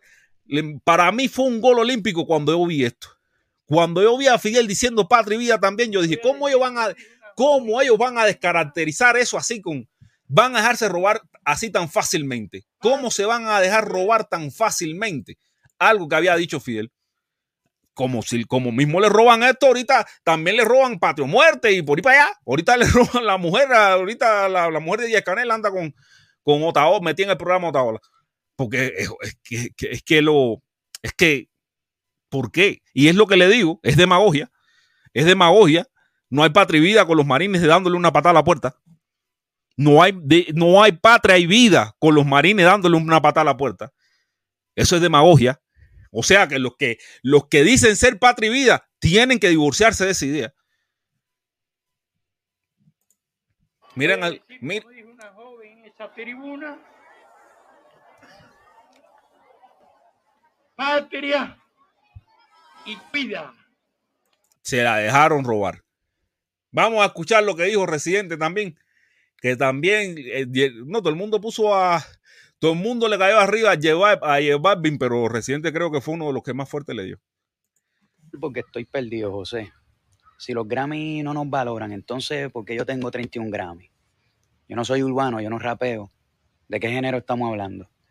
Porque por lo que vi ayer nominaron a muchos colegas que le metieron cabrón, Zetangana, Raúl Alejandro, Acapela, Nati Peluso, Bad Bunny, Eladio Carrión, Osuna, Carol G, Farruco, DJ Nelson, Jay Cortés, Farina, Rafa Pavón, Jotuel, Beatriz Luengo, Mike Tower, O sea, tú le vas a decir a Mike Tower que posiblemente es su primera vez nominado que no vaya a los Grammy, porque a ti te sale de los cojones.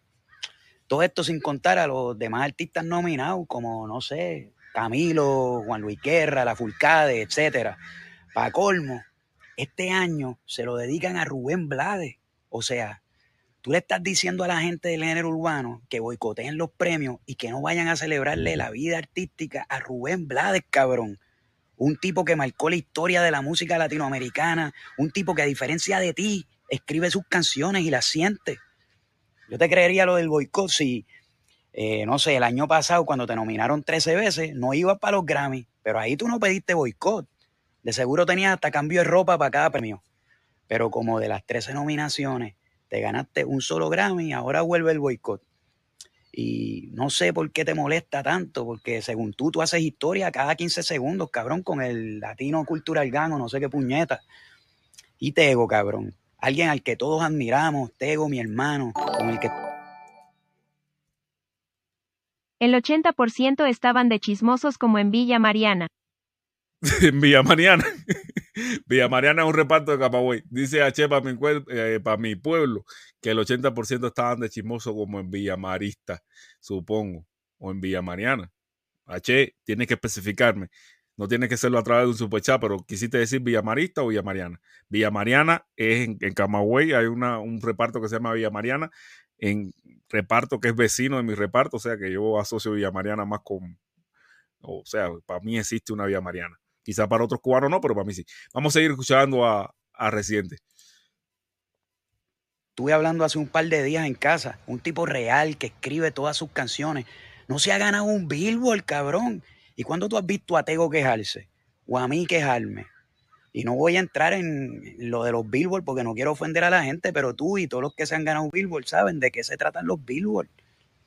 Entonces, tienes que entender, José. Es como si, no sé, como si un carrito de hot dog se molestara y se encojonara porque no se puede ganar una estrella Michelin. Y no me malinterpretes, José, a todo el mundo le gustan los hot dogs. Te explico para que entiendas.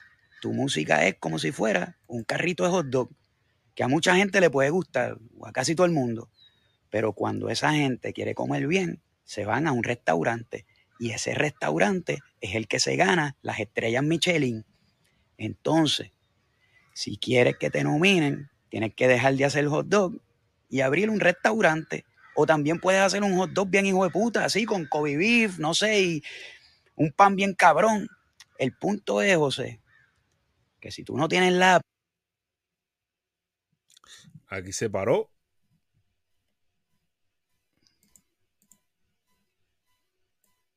Lápiz. Bueno, esas fueron las palabras de residente hacia hacia hacia Balvin. Tengo que decirle, señores, le voy a empezar a compartir el link para la gente que se quiera unir a la directa, puede hacerlo, eh, pero tengo que decirle eh, eh, estas cositas. La entrega de los premios Grammy, precisamente, o sea, estos premios van a ser en noviembre, creo que el 18 o 16 de noviembre, no tengo bien claro la fecha, pero en esa fecha, por ahí va a ser esa, esa, fecha. Saben que el 20 de noviembre es cuando se está convocando a, a esa marcha a la calle. Eh, esto, este, este, esto se va a complejizar, esto, se, esto lo tienen bien, bien, bien amarrado para que lo sepan, para que lo sepan y no, ten, y no, y no se llamen a engaño, que no solamente eh, van, van, a tener eh, la cobertura esta de los premios Grammy, que tan reciente como dentro de, de dos días antes de la marcha, dos o cuatro días antes de la marcha del 20 de noviembre. Tengo que dejarle bien claro esto sino que también eh, eh, va a haber en esa marcha, como ya, y como ya se abrieron las fronteras, eh, y ya se van a permitir que las personas vayan, va a haber una participación por parte de la opinión pública internacional, van a haber personas de otros países que van a estar ahí, que van a presenciar lo que vaya a ocurrir el 20 de noviembre. Eh, van a estar ahí también muchas personas eh, de la opinión pública internacional eh, que, van a llegar a Cuba precisamente por eso. No se llamen engaño, caballero. El panorama para el 20 de noviembre realmente lo que le están tejiendo es sabrosura, para que no se estén llamando engaño. Voy a compartir el link para la gente que quiera unirse a la directa, tenga la oportunidad de hacerlo. Voy a poner el interludio y ya estamos de vuelta.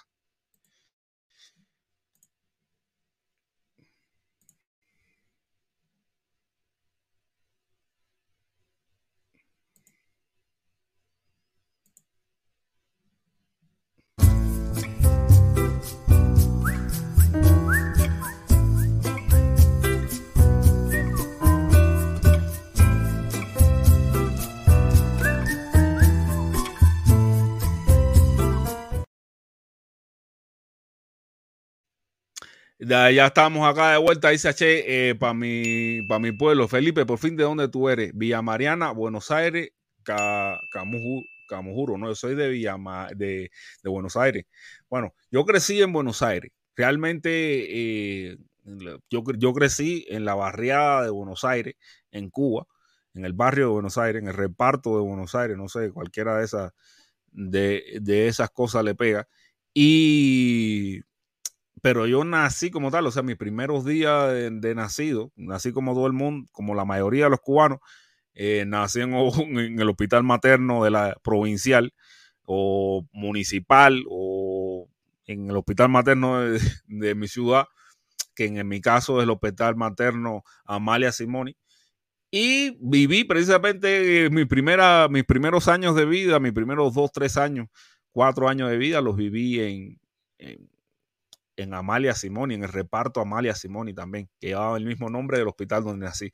Ya después, y también de, de, la cubana, de, de, la, de la cubana camagüeyana, esposa de Ignacio Agramonte, Amalia Simoni. Eh, y después eh, me mudé, me mudé para, para Buenos Aires, donde hasta el sol de nuestros días sigo viviendo por allá. Dímelo, protesta. ¿Cómo está la voz? Mala serie que formalmente está esa con, la, con el bigotico esa, ¿sabes? Si te ve lo más lindo, te ve lo más chulo.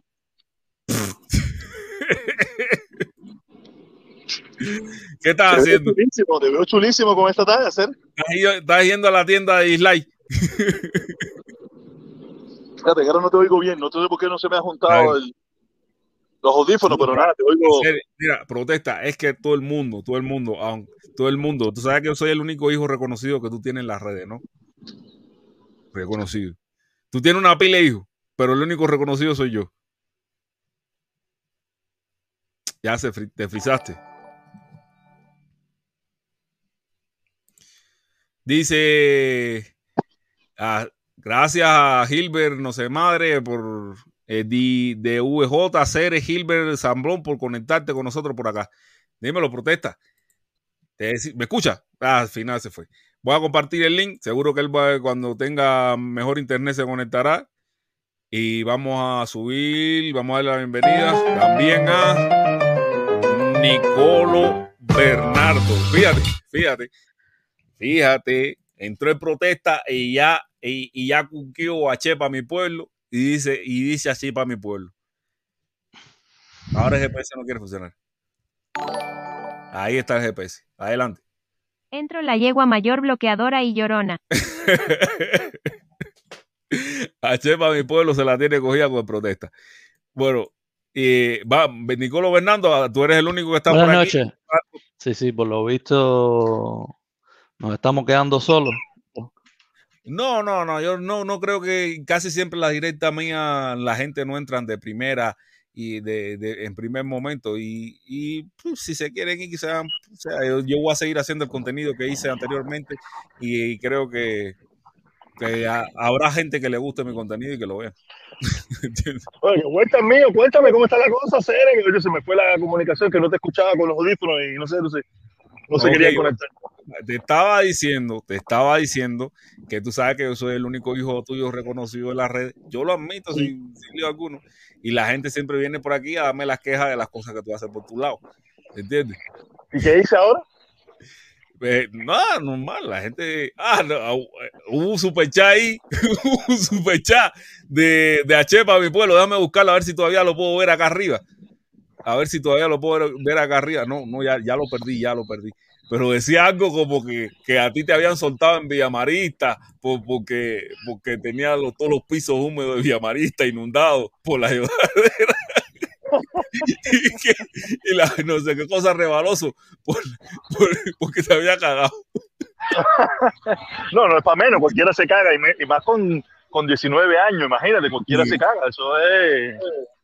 Pero nada, es un orgullo que tengo, es un orgullo que tengo de tan siquiera haber pasado por ahí, ¿me entiendes? Mientras tanto, hay muchísima gente que, que jamás y nunca pasó por ningún lugar, tú sabes, ni pasó por ningún lugar, y ahora, tú sabes, son unos locos del carajo.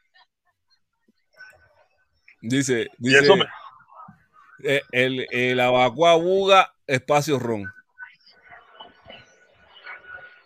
¿Qué dice? ¿Qué dice? Me imagino que sea con el protesta el abacuá, no conmigo. Lee lo que no lo veo. dice, dice.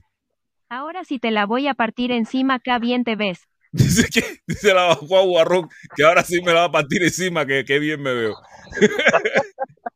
No, yo estoy en serio, mira, estoy aquí, estoy aquí eh, haciendo ejercicio, bro. Tengo que bajar, tengo que ponerme, tengo que ponerme, tengo que ponerme en talla, Ah, bueno. haciendo ejercicio. Oye, aquí, caballero, tú sabes, la fábrica de dislike, la fábrica de dislike. no, aquí yo estaba abordando una pila de temas. Mira, me Yo entró estaba el, escuchando, te estaba escuchando, estaba escuchando. A ver, Pero dime, no quise, dime no quise entrar hasta que no, no estaba manejando y eso, hasta que no llegara hasta aquí. Tú sabes, estoy caminando y eso, voy a entrar un momentico aquí y eso, y, y déjame saludar a mi hermano Felipe, que formó tremendo lío, que si el bigotico, que no sé qué, que la bobería esa, ¿sí? No, no, no, a ver. Eh, yo, yo fui entrando en confianza con el público, poquito a poco, me fui quitando la mano de la boca. Realmente no lo hice de primera y pata, porque sí. No te sí, creo, esa parte no la vi, si no, no, esa parte no la vi. No, al principio de la directa, al principio de la directa sí se vio así. No, lo que pasa es que me veo diferente, es otra persona. Yo, yo, eh, Es la misma persona, que es otro diferente, ni que es la misma persona. Felipe sin bigote. Mira, Mesa Guillone dice que feo Felipe sin bigote. Te apoyo, Mesa Guillone. Con- sin y con bigote. El bigote me arregla un poquito. ¿Te crees tú, mi hermano? Si te ven talla, ser, olvídate eso, no sé, no te cuesta por porque esa, esa, esa de pelo en la boca, eso es antihigiénico. Te voy a preguntar porque yo estaba diciendo que Patri Vida, yo, yo lo estaba hablando por lo claro. Para mí, Patri Vida fue un tema que, que sin duda fue un gol olímpico para el gobierno cubano. No, pero eso fue un autogol, eso fue un autogol que ellos mismos se dieron. Pero fue un autogol que se dieron ellos mismos. Ah, bueno, esa gente está loco allá, ser. La gente la cogieron con patrilidad, que esa gente la cogieron con la, la pandemia, los volvió todo loco esa gente. Porque eh, incluso ellos le pudieran dar, incluso yo pensé que en un momento ellos le iban a dar otro trato. Pensé en un momento, o sea, yo creo que ellos también tuvieron dudi- eh, eh, duditativos, eh, dudaron, dudaron y después adoptaron y, y después adoptaron la posición más mierdera que vieron por ahí. ¿Para qué te voy a decir ¿Tú una cosa por ¿Tú sabes cuál fue el gran problema de ellos? Que el, el gobierno desde sus plataformas empezó a promocionar como la competencia. Si eso lo hubieran dejado a estilo reggaetonero, a que hubieran dejado que la gente sola hubiera hablado del tema, yo creo que hubiera sido otra cosa. Pero Mira. como no, como desde la plataforma del gobierno, me acuerdo. Mira, esta, Eh, esta foto que estoy mostrando, esta foto que estoy mostrando en pantalla fue el momento en que yo pensé, eh, el momento que, en el que yo pensé que el gobierno cubano realmente iba a darle otro manejo a Patria y Vida. Le voy a hacer zoom, déjeme hacerle zoom a la foto. Yo sé, yo sé, yo sé cuál es, yo sé cuál es. Yo estaba mirando la directa cuando tú lo pusiste. No, no, no, no, pero este es un tweet de, Día- de, de- de Miguel Díaz Canel de marzo del, dos- de, No, del 11 de ahí, marzo. está, no. Ya, ahí es peor todavía, Pipo, ahí es peor todavía. escuchaba en Matanzas, pobrecito. Dice, dice que la gritería tuya. A Chepa mi pueblo dice que la gritería tuya se escuchaba en matanza. Di- Dice, pero mira, dice mi Díaz- eh, mi- eh, Miguel Díaz Canel, el presidente de Cuba, el 11 de, abril- el 11 de marzo publicó esto. Patria y vida es nuestra, convi- es nuestra convicción. No dejaremos que la vacíen de significado los que trafican con el dolor y las necesidades del pueblo reivindicó el patria y vida de Fidel y de la revolución cubana. Yo pensé que en ese momento ellos iban a tratar de, de, de hacer eso, de, de hacer lo que dice el Twitter de Díaz Canel. Felipe, nuestras Felipe. convicciones. No dejaremos que la vacíen de significado. Los que trafican con el dolor y las necesidades del pueblo cubano. Al final, la, al final Díaz Canel tienes que reconocer que la vaciaron de significado los que trafican con el dolor y las necesidades. Y entonces Felipe, pero ese "Yo fue el gran error. Felipe, ese fue el Fidel". gran error. Y- Felipe, ese fue el gran error de Ascanel ponerse a hablar de ese tema. Tú, no, tú sabes, un presidente no se mete en eso. Un presidente no se mete en esa tontería. Un presidente deja esa bobería, no se mete en eso. Eh, eh, ese tweet fue el que reafirmó de que la canción iba a ser un palo. Olvídate de eso, Pipo, que eso, eso- eso- como presidente no cae en eso. Pero, pero incluso yo, yo, yo me quedé así. Cuando yo vi ese Twitter, yo, yo dije, ah, bueno, van a tratar de luchar tratando de, de, de, de ponerse, o sea, de, de atrapar el concepto de patria y vida. O No, sea, no, de, no, no, no, de- Pipo, no, fíjate eso, ya eso no, no, ya, ya ahí, ya, ya, el puntillazo mayor fue para que Patria fuera un exitazo, fue que Díaz Canel hablara del tema, ya, suficiente. Eso tenían que haberlo dejado por incorregible. No, que- a mí no me importa lo que digan, pero te digo, ahí fue, ahí fue el puntillazo final, donde ellos mismos se clavaron el, el- la, la pata, y se metieron el clavo en la pata. Tú no te metes en eso. Eso no, es problema, eso no es un problema de presidente, una cancioncita, una bobería esa, ¿me entiendes? Eso te da la mediocrancia del tipo de gobierno que hay en Cuba. que Un presidente se pone a hablar sobre una canción que hacen uno- una, una gente por ahí, ni nada por el estilo, ¿me entiendes? Eso es bobería, Seth. Esa gente está sin cabeza. Eso no se hace. Seth. ¿Tú te imaginas aquí a Biden ahora sacando un tweet? Eso se espera de Trump. De Trump se esperaba eso, que era un anormal. Pues tú te imaginas un tipo que tiene Biden ponerse a hablar ahora de una canción que le haga un trompista. Biden, tú estás loco. Y Biden, no, que yo no estoy loco a contestar esa bobería. Eso no se hace, Seth. Eso, eso es cosa de gente sin cabeza. Sí, eh, pero, Eso- pero eso lo que- lo ahí a lo que yo me refiero es que yo pensé que, que ellos iban a luchar porque la frase patria y vida se quedara con los revolucionarios. No, ¿luchar de qué, Pipo? Ya, mira, ya, ya no hay lucha ahí, ya no hay lucha. Ya la canción se volvió un exitazo. Tú no te metes en eso.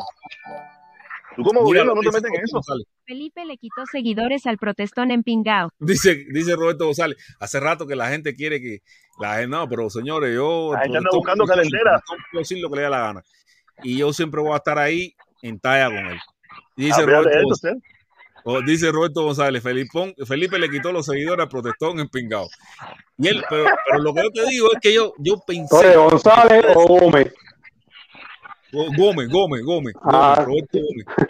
Y yo pensé, yo pensé en un momento de que los revolucionarios, los que se dicen revolucionarios, la gente que, la gente que después dijo, no, patria o muerte, ah, patria o muerte es la frase, no se iban a dejar arrebatar esa frase. Y, y vaciar de significado, porque realmente gente- yo lo Oye, mira, mira, Los mira, gente anda sin cabeza, bro. anda sin cabeza. Esa gente anda sin cabeza, esa gente anda sin cabeza, esa gente, olvídate de eso, esa gente no, esa gente no analiza, están perdidos, serio, lamentablemente están perdidos. Están perdidos.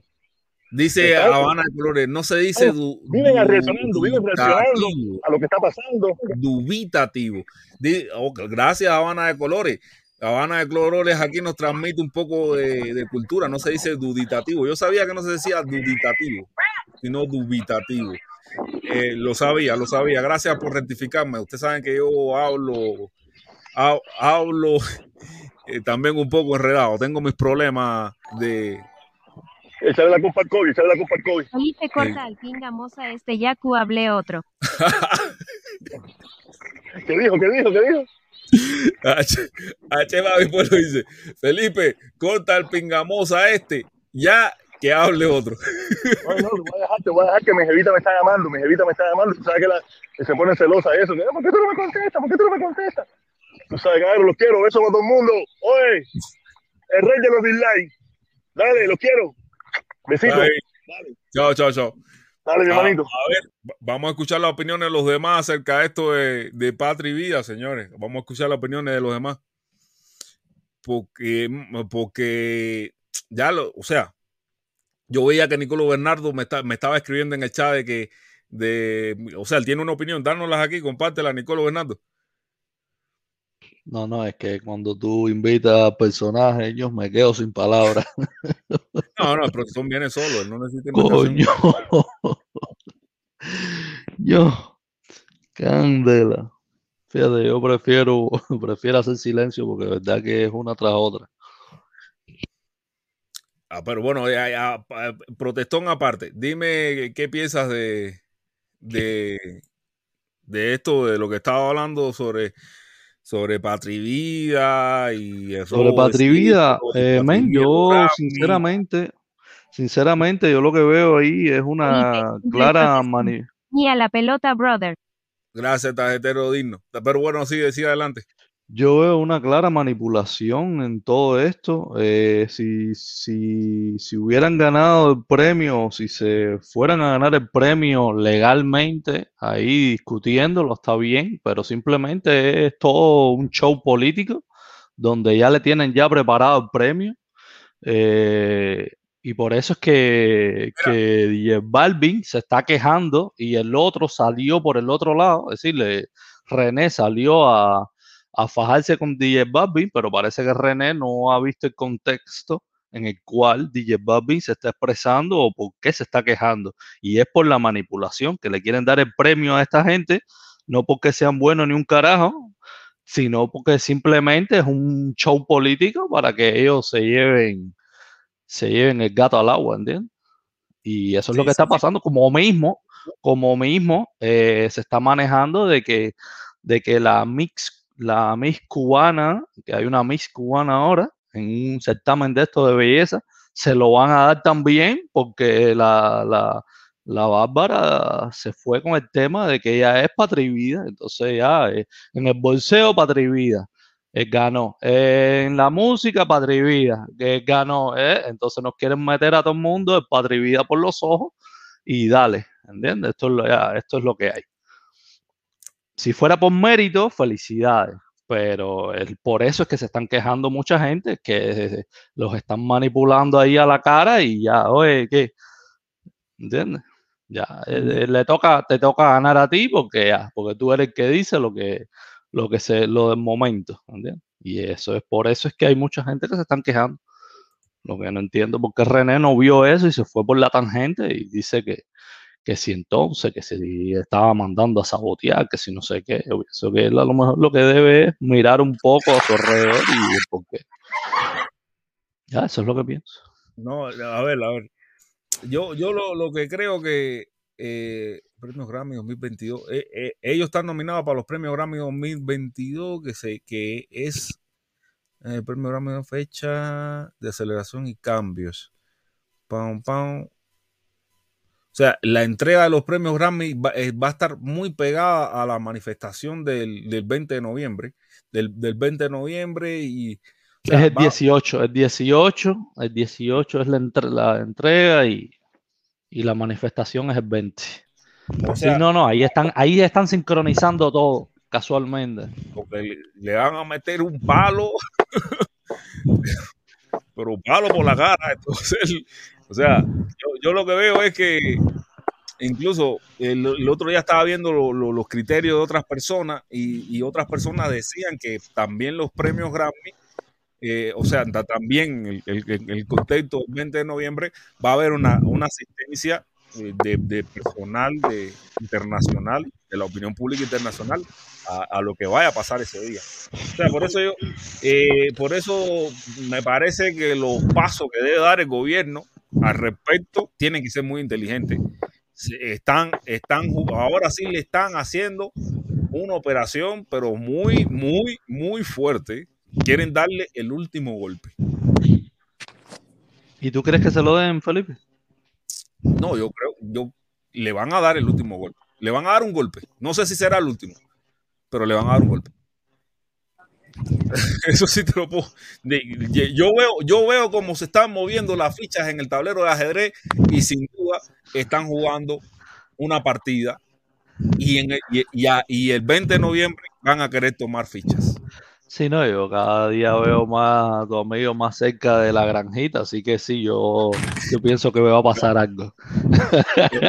Fíjate que tú te ríes porque tú ves, tú estás claro, Yo creo que protesta, yo creo que protesta simplemente está siendo consecuente con, tú estás claro, con sea, el miedo el que hay, protesta con el miedo que hay, con el miedo que hay. Protesta, el protesta se muere como ha vivido. Y él ha sido un tipo que Siendo, siempre ha sido. siendo un caretabla, siendo un caretabla, coño. No, no, no, caretabla no.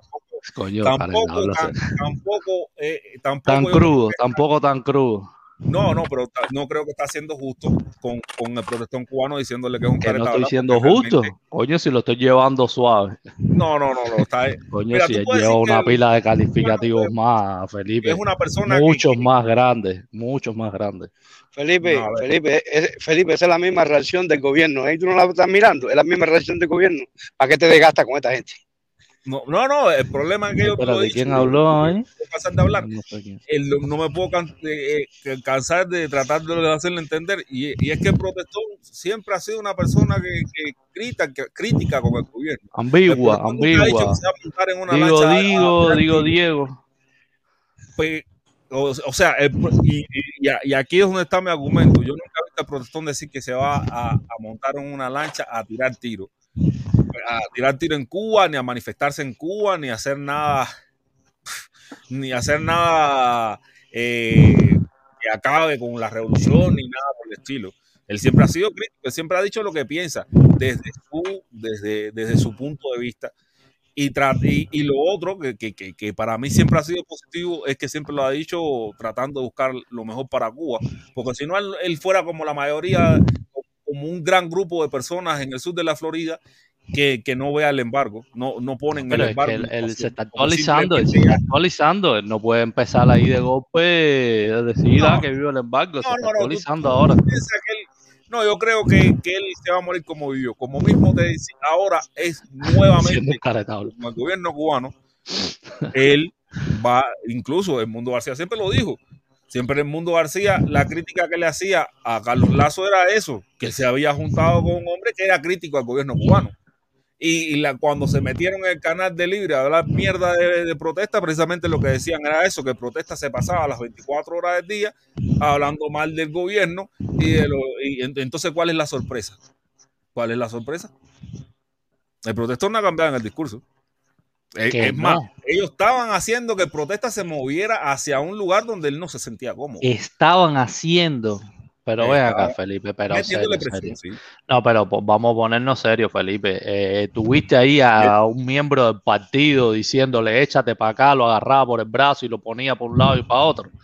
Coño, No, hermano, ¿qué no, es eso de que, A ver, eso- de que eso estamos que hablando, Felipe, como tú, coño? lo- como tú lo ilustras, eso nunca iba a pasar.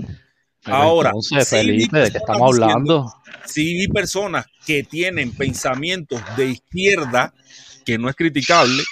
Yo no tengo problema con la gente que es comunista. Yo no soy anticomunista. Yo no soy anti nada. Mi primera posición es ser anti los que son antis. ¿Entiendes? Y, y para que lo entiendan mejor, basado en la paradoja de la tolerancia de Carpo, pero soy intolerante con los intolerantes. Yo no soy anti anticomunista. Yo soy anti los que se dicen anticomunistas. ¿Entiendes? Yo creo que todos deben que, que todos deben convivir. Que todo lo que es tolerable, todo lo que es tolerante, debe ser tolerado. Lo intolerante es lo que no debe ser tolerado. Coño, Felipe, a ver, acabas de hacer un juego de palabras muy bonito, pero tú eres consecuente con lo que tú acabas de decir, porque tú Sí, me estás, tú acabas, estás diciendo de que tú eres intolerante con los intolerantes. Bueno, Exacto. tu amigo acaba de calificar una, una marcha de comunista poniéndole el sello, el punto rojo a todo el mundo arriba de ellos. ¿Qué No, volá no, no, entonces, mi hermano? No, no, no, pero eso no ¿Cómo sería que no, no, no, qué? A ver, dale. Intolerante sería. ¿Dónde está la intolerancia? En, en- o sea, él no, él- acabas de decir tú mismo. decir que él es anticomunista. Tú, tú acabas de decir ahora mismo, ahora mismo, tú acabas de decir que tú eres anti, anti, anti los eh, intolerantes, que es decir, que tú no toleras los antitolerantes. ¿Entiendes? Y, a- y tu amigo acaba de decir hace dos días que, que la otra marcha era de comunistas, que allá ellos y que iba a chivatear y que, Ah, y que no, no, la ver. policía, el FBI, toda la ver, esa ver, que formó mi hermano, ¿de cosa es decir- hablando? Una cosa es decir, una cosa es decir que la marcha aquella es de, es de, de personas que son comunistas, que es una realidad. No aflojes el discurso, manténlo y que están en una y que están en un medio que es anticomunista, anti ellos, ¿entiendes? Pero el protestón no dijo que él era anticomunista. El protestón dijo que él era anticomunista. Esta es la marcha protestón dijo de... que por ser co- si el protestón, si el protestón, mira que ahí es donde, donde tú deberías examinarte también. Si el protestón asumió, el, el protestón marchó al lado de esa gente a- me- poniéndole a ellos, poniéndole la- los demás, le ponían el cartel a él de comunista precisamente por marchar con esta gente. Yo te- si tú quieres, yo te traigo aquí un fragmento que yo tengo de un video donde participé con unas personas que me dijeron, tú eres socio del protestón, el que marcha con comunistas. Eso me dijeron la gente de Miami. Y el protestón asumió esa condición y ellos le dieron una patada al protestón. ¿Eso es lo que hacen los Felipe, comunistas? Felipe, eh, le dieron una pata al protestón. Es que el problema es ese. Ese es el problema, las personas ambiguas que digo, digo, digo Diego. No, no, hoy no, decía que, que, que, que, oye, sí, eh, viva no sé quién. Y ¿Dónde al otro día decía, oye, no, eh, patria y vida. Que volá, mi hermano. ¿Dónde ¿Cómo está la ambigüedad? Como que dónde está la siempre ambigüedad. ha sido crítico desde, desde, de- desde No, el- siempre ha sido un buscalay. Siempre ha sido un buscalay. A ver. casualmente, no, no, no, no, no, eso no es Bucalay. Eso no, No, es coño, para ¿cómo- nada. no? mira, no, no, no, todas las mira, yo te podría decir que Díaz Canel, le canto las verdades de Díaz Canel, No, mira, esas cosas, mira, igual que lo mismo, lo mismo. Nico- Nicolo Bernardo, Bucalay es ultra, es Otaola, es Eliezer. Ah, que son populares Eh, en las no redes sociales socio. precisamente porque van en busca de los likes. Precisamente porque cuando había que ser trompistas, fueron trompistas. Si el protestón fuera un busca like, hubiera sido trompista. Si el protestón hubiera sido un buscalay, hubiera sido trompista. Evidentemente que sí. Al protestón le fuera mejor si, si fuera de derecha que no de centro ni de izquierda, le fuera mejor. fíjate. No, es, es que la gente de izquierda no Simplemente, no, chicos, no, no, no, no. A ver, a ver, a ver, a ver. Vamos a ponernos No, no, serios, no, no, no. esto Mira, bobería. a Escúchame, hablar- simplemente él problema. explotó un terreno, un terreno donde no había nadie. Él ocupó ese terreno. Él dijo, a, a ver qué cosa, es, ya hay demasiadas personas de la derecha diciendo viva Trump. Bueno, espérate, aquí lo que me, lo que, lo que me va a funcionar a mí es decir abajo Trump. Eso fue lo que No, hizo. No, pero, y eh, ahora, eso- y ahora eso- está asustado desde que salió el 11 de julio con los ojos No, no, rojos. no, no, no, no, Están matando a la gente. Estaba igual que el otro anormal que están matando los cadáveres. Mira, están, están matando a la gente eso, y que ahora se está echando para atrás tiene miedo. Había gente que decía, ese es el análisis que tú haces, pero había gente que que decía, no, que "Arriba hace todo el Biden, mundo, abajo caballero, Trump". díganlo ahí. Y no eran populares, y no eran populares. Lo de que tú dices de. Bucalay no se defiende, porque se ¿Quiénes? sabe que el discurso de abajo Trump no era un discurso popular, no era un discurso de Bucalay. Él estaba explotando un terreno que no estaba cubierto. Él dijo, te a ver, no estaba ya cubierto? todos los Vivatron están cubiertos, las 10 plazas están cubiertos. ¿Qué queda? Abajo Tron. Dale, había ven, vamos. hasta 60 Oye, caballero, plazas. abajo Tron. Había hasta 60 plazas. Ah, Y con el 60 discurso abajo Tron, y lo peor de todo, que con el discurso abajo Tron, nadie te veía. El protestón es un ícono, no se puede ser un ícono en el exilio, a los mulatos no los quieren en Miami.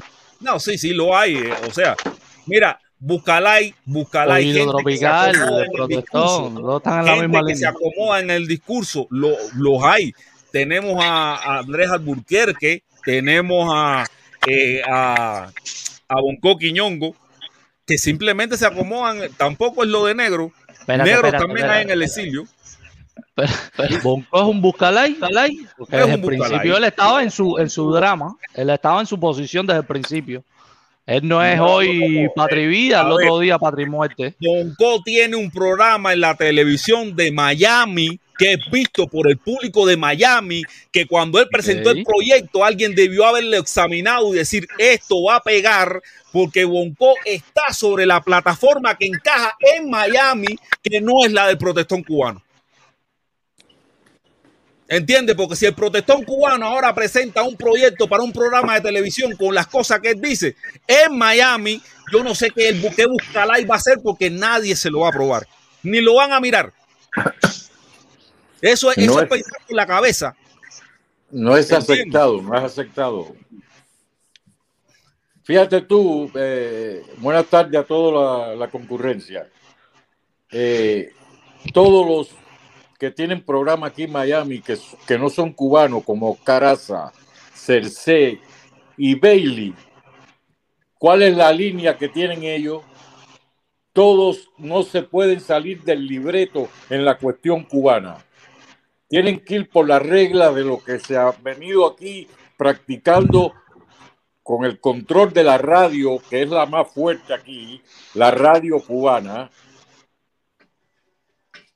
usted no, No, no, ve le- que, a que todos ellos le pusieron- no a todos ellos le pusieron una, le pusieron una pistola en la cabeza. ¿Eh?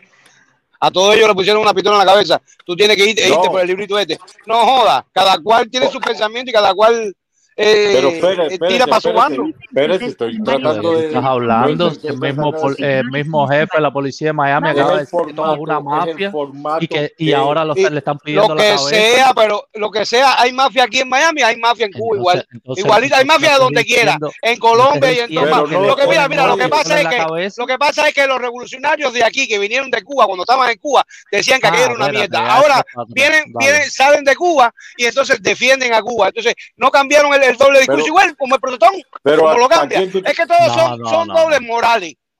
Pero es que ¿De ya tú llegaste a- oye, El problema ya- es que el ladrón llegaste- juzga por su tú condición y tú estás hablando No, por no, no, ningún, ningún ladrón, no, yo juzgo por, por las personas como hablan.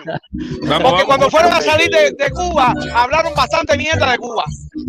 Vamos a poner un poco orden, Ya caballero. tú llegaste a la conclusión de que, que todo que el que tiene una opinión diferente al libreto es revolucionario o fue revolucionario. No, a nadie le pusieron no una pistola en la cabeza. Eso no A es ver, la verdad. Un momentito, un momentito. Vam- Vamos con, con, con el superchat. Dice Roberto González, protestón es negro. No se puede ser negro en el exilio.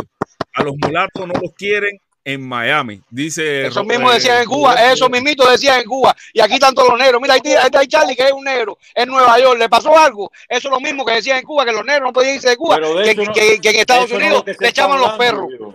Es, es la no es misma lo que se mierda. está hablando de que tú Eso no es lo que se está Mira, hablando, fuera para la calle concuerda con, con Nicolo Bernardo, dice eh, Felipe, el protestón en varias ocasiones cambió de discurso porque sus seguidores se le iban. Vamos a ser serios.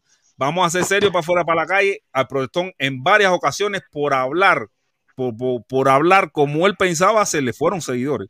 Se le fueron seguidores que después volvían cuando él precisamente le bajaba, le, le echaba Cuando volvía a cambiar. Cuando le echaba Mira, agua. la cuestión también es que en Cuba, que en Cuba, No, no, en él Cuba, le echaba agua al discurso para que la gente volviera, pero realmente En- seguía siendo el mismo. entonces tú estás reconociendo de que él era un en cambio de Cuba. En No, Cuba no, lo que hay es un hacia la derecha, no hacia la izquierda. en Cuba él- lo que hay hacia, la, a es la- un- hacia la izquierda, disculpen. Él cambiaba el, el discurso hacia la izquierda para, para más o menos suavizar, suavizaba su discurso, no hablaba de, de muchos temas. O sea, él no hablaba del tema de la constitución, ni el tema del pasaporte, ni el tema de los ocho años, ni para, o sea, para no caer mal. Más que no hablar el discurso es no tocar los puntos neurálgicos dentro del discurso. Porque Sí. cuando, cuando tocaba los puntos neurálgicos, él se- siempre decía lo que decía. La cuestión es que en Cuba hay un totalitarismo y aquí en Miami hay una democracia de los que piensan iguales. ¿Te das cuenta? Lo que Aquí estoy en Miami tratando lo de que hay decir. mucho dolor de mucha gente que pasaron en Cuba. Eso es lo que pasa. Pero y ustedes no entienden pero esa, es que ese es el esa parte. pero ese es el argumento que se usa cada vez que uno trata de tener una opinión independiente. Quieren Mira, mi amigo, mira, mi amigo, solamente- con- eh, perdona, perdóname, quieren vincularlo enseguida como si uno su- estuviera apoyando el dolor o las cosas malas que se han hecho en Cuba. Ese, ese ha sido un látigo continuo de que no dejan a las personas tener libertad absoluta de expresión. Usted comprende, porque estamos viviendo en los Estados Unidos, donde Mira, solamente, solamente salir de Cuba, mira, solamente salir de Cuba, todo el todo cubano que sea, salimos de Cuba, solamente que por H o por B salimos de Cuba, nada más que de salir de Cuba ya es un sufrimiento de que tú me hablas. Bueno, pero no en todos los casos un sufrimiento. Hay mucha gente que están diciendo gracias Fidel por salir de Cuba. Porque muchos inmigrantes están- ¿Quién dijo gracias Fidel, Nosotros hemos tenido Cuba"? aquí una inmigración privilegiada porque mucha gente trata de entrar a este país y no ha podido. Así que es como se vea. Dice el mozón, para criticar al protestón, pregunta a tú qué has hecho por Cuba. Tú no tienes cojines para dar la cara. Es- eh, eh, a ver, a- a- lo que yo digo es que yo no, yo no me enfrento al protestón. Yo, protestón es mi, a- mi socio, mi ampanga, mi yunta, mi cúmbila, mi acere de, la- de las redes que volá. Él, él o sea, yo salí a las redes porque el protestón me impulsó. Yo salí a las redes porque el protestón me impulsó y, y- y yo venía con el protestón desde hace rato ya. Eh, a- eh, él me había nombrado su asesor, que realmente nunca lo fui, pero, pero me nombró su asesor. Y yo le decía, asesorarte a ti es como asesorar a Donald Trump, porque tú dices lo que tú piensas y, después uno tiene que salir a, dar la cara por ti. pero, pero el problema es que la, la misma filosofía que, de vida que yo tengo, porque yo ya, le- ya te digo, uno de mis mejores amigos en los Estados Unidos es el gusano de Tampa, un tipo trompista, un tipo que cuando cerró la embajada me dijo, "Eh, ah, lo que hace falta es que se acabe de joder aquello. O sea, una persona que piensa, eh, que piensa del otro lado. Eh, Yo no- hasta ahora no lo he visto pedir invasión, pero estoy seguro que, la mujer del sí lo pidió. pero de todas formas, es mi socio. Es mi socio. Yo, yo lo conocí en Cuba. Lo, lo conocí- y estudiamos durante mucho tiempo juntos y pasamos hambre juntos y nos emborrachamos juntos. Y, por, esa, por esa perspectiva, cuando él me plantea esas cosas, yo le planteo mi punto de vista. Y él me dice que yo soy un comuñanga. Yo le digo, hacer hacer si tú sabes que yo en Cuba no, yo era más intransigente que tú en Cuba, porque yo en Cuba era más intransigente que él. Yo era, eh, era más, hablaba más que él incluso. Y, y él me dice como ñanga ahora, yo, le, yo les pongo mis puntos. No, mira, a mí lo que yo creo que el bloqueo está mal, que de acá afuera uno no puede estar apoyando eso, tú no puedes estar apoyando el cierre de la embajada. Y hablamos esas cosas. Y él me dice como ñanga y todo, y sí, pero seguimos siendo socios. Seguimos siendo socios. Seguimos siendo socios porque no podemos. Y, lo, y, y, y hablamos. Y hablamos. Un, un día tuvo aquí en una directa mía que hice con él precisamente para, para mostrarle a la gente quién era el, socio mío. Y el tipo me dijo, no voy a entrar más a tu directa porque ahí todo lo que entran son unos comuñangas. y yo le dije, está bien, no entres más, pero seguimos siendo socios. Y él piensa, ¡buf! Completamente diferente a mí. Dice Roberto González que el protestón me impulsó y me hundió. No, no, no creo que me haya hundido. No creo que me haya hundido. Y, y- y realmente yo lo que Roberto Gómez, viejo, me va, me va. A meter me va a meter preso por culpa de otro. Dice, el protestón te impulsó y te hundió. No, no, yo no creo que me haya hundido. Y además, el que se hunde con un amigo, se hunde bien, ¿entiendes? Se hunde bien. No, no me queda cargo de conciencia. Yo, yo ¿Qué, sí no- qué amigo te hunde, Felipe? bueno, nos estamos hundiendo los dos, ¿me entiendes? Ah, ya, ah, ok. No, olvídate eso. Eh, Bueno, eh, yo tuve eh, amigos, yo tuve amigos los cuales en algún momento cosa indebida, incorrecta, y a lo mejor no van a poder hundir los dos. Hay, exactamente. La vida no es perfecta. No, pero de todas formas, eh, a mí los seguidores, realmente yo no tengo seguidores. Yo, yo no tengo seguidores. Yo, yo, yo digo lo que pienso también, igual que él. Que puede estar mal, pues puede estar bien. Pero es lo que pienso yo. Y eso tampoco me gustaría moldarlo por, por X o por Y razón. Apoyo las causas que me parecen justas. Por eso te digo que no me vas a ver a mí aquí tirándole a Carlos Lazo, como mucha, mucha gente dicen por ahí que yo le tiro a Carlos Lazo. No, yo, yo a Carlos Lazo no le tiro. No le tiro. Yo no le tiro porque me parece que su causa es justa. Es algo que, y como tampoco le tiro a muchas otras personas en redes sociales. Aquí me vas a ver tirándole usualmente a lo que me parecen que, que se eh, que viven de un discurso de odio entre cubanos. Y porque si no le tiro, entonces ¿qué hago? ¿Entiendes? Si yo no, si yo no me enfrento a ese discurso de odio, ¿quién lo hace? Y te digo, me enfrento al discurso de odio de ambos extremos. De ambos extremos, de los dos lados. Me, A ver, Déjame dar mi opinión ahí, Felipe, respecto a protesta.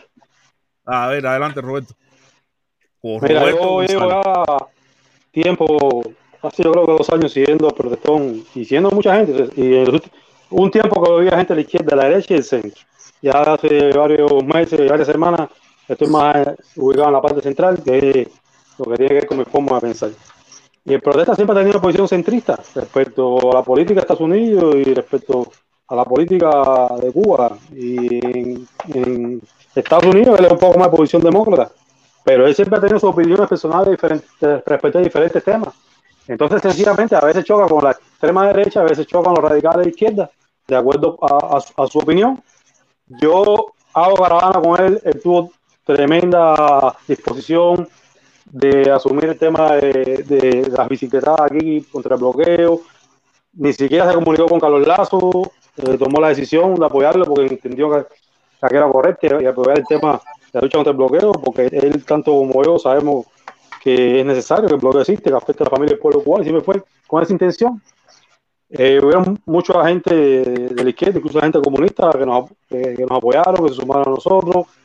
Se hacía una calamada, conjunta, ojalá se mantuviera así porque tiene más fuerza y tiene más relevancia, pero bueno, las circunstancias que hicieron que, que haya pasado todo lo que ha pasado. Yo, en esencia, tengo una posición pa- parecida a la de él, pero hay temas en los cuales yo difiero con él. Por ejemplo, su posición, la posición que le haya tenido respecto a Carlos Lazo no me parece adecuada, más allá de que yo pienso que el hecho de Carlos haya, se haya sentado a conversar con Díaz Canel en este momento, estratégicamente no era buen momento.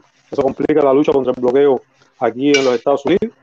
Pero independientemente, no, no critico a Carlos Lazo, creo que lo hizo con su intención, él explicó sus motivos. No lo comparto, pero sigo apoyándolo y yo voy distintamente con el protestón a la bicicleta. Yo entiendo la lucha contra el bloqueo, afecta a mi familia en Cuba y lo apoyo.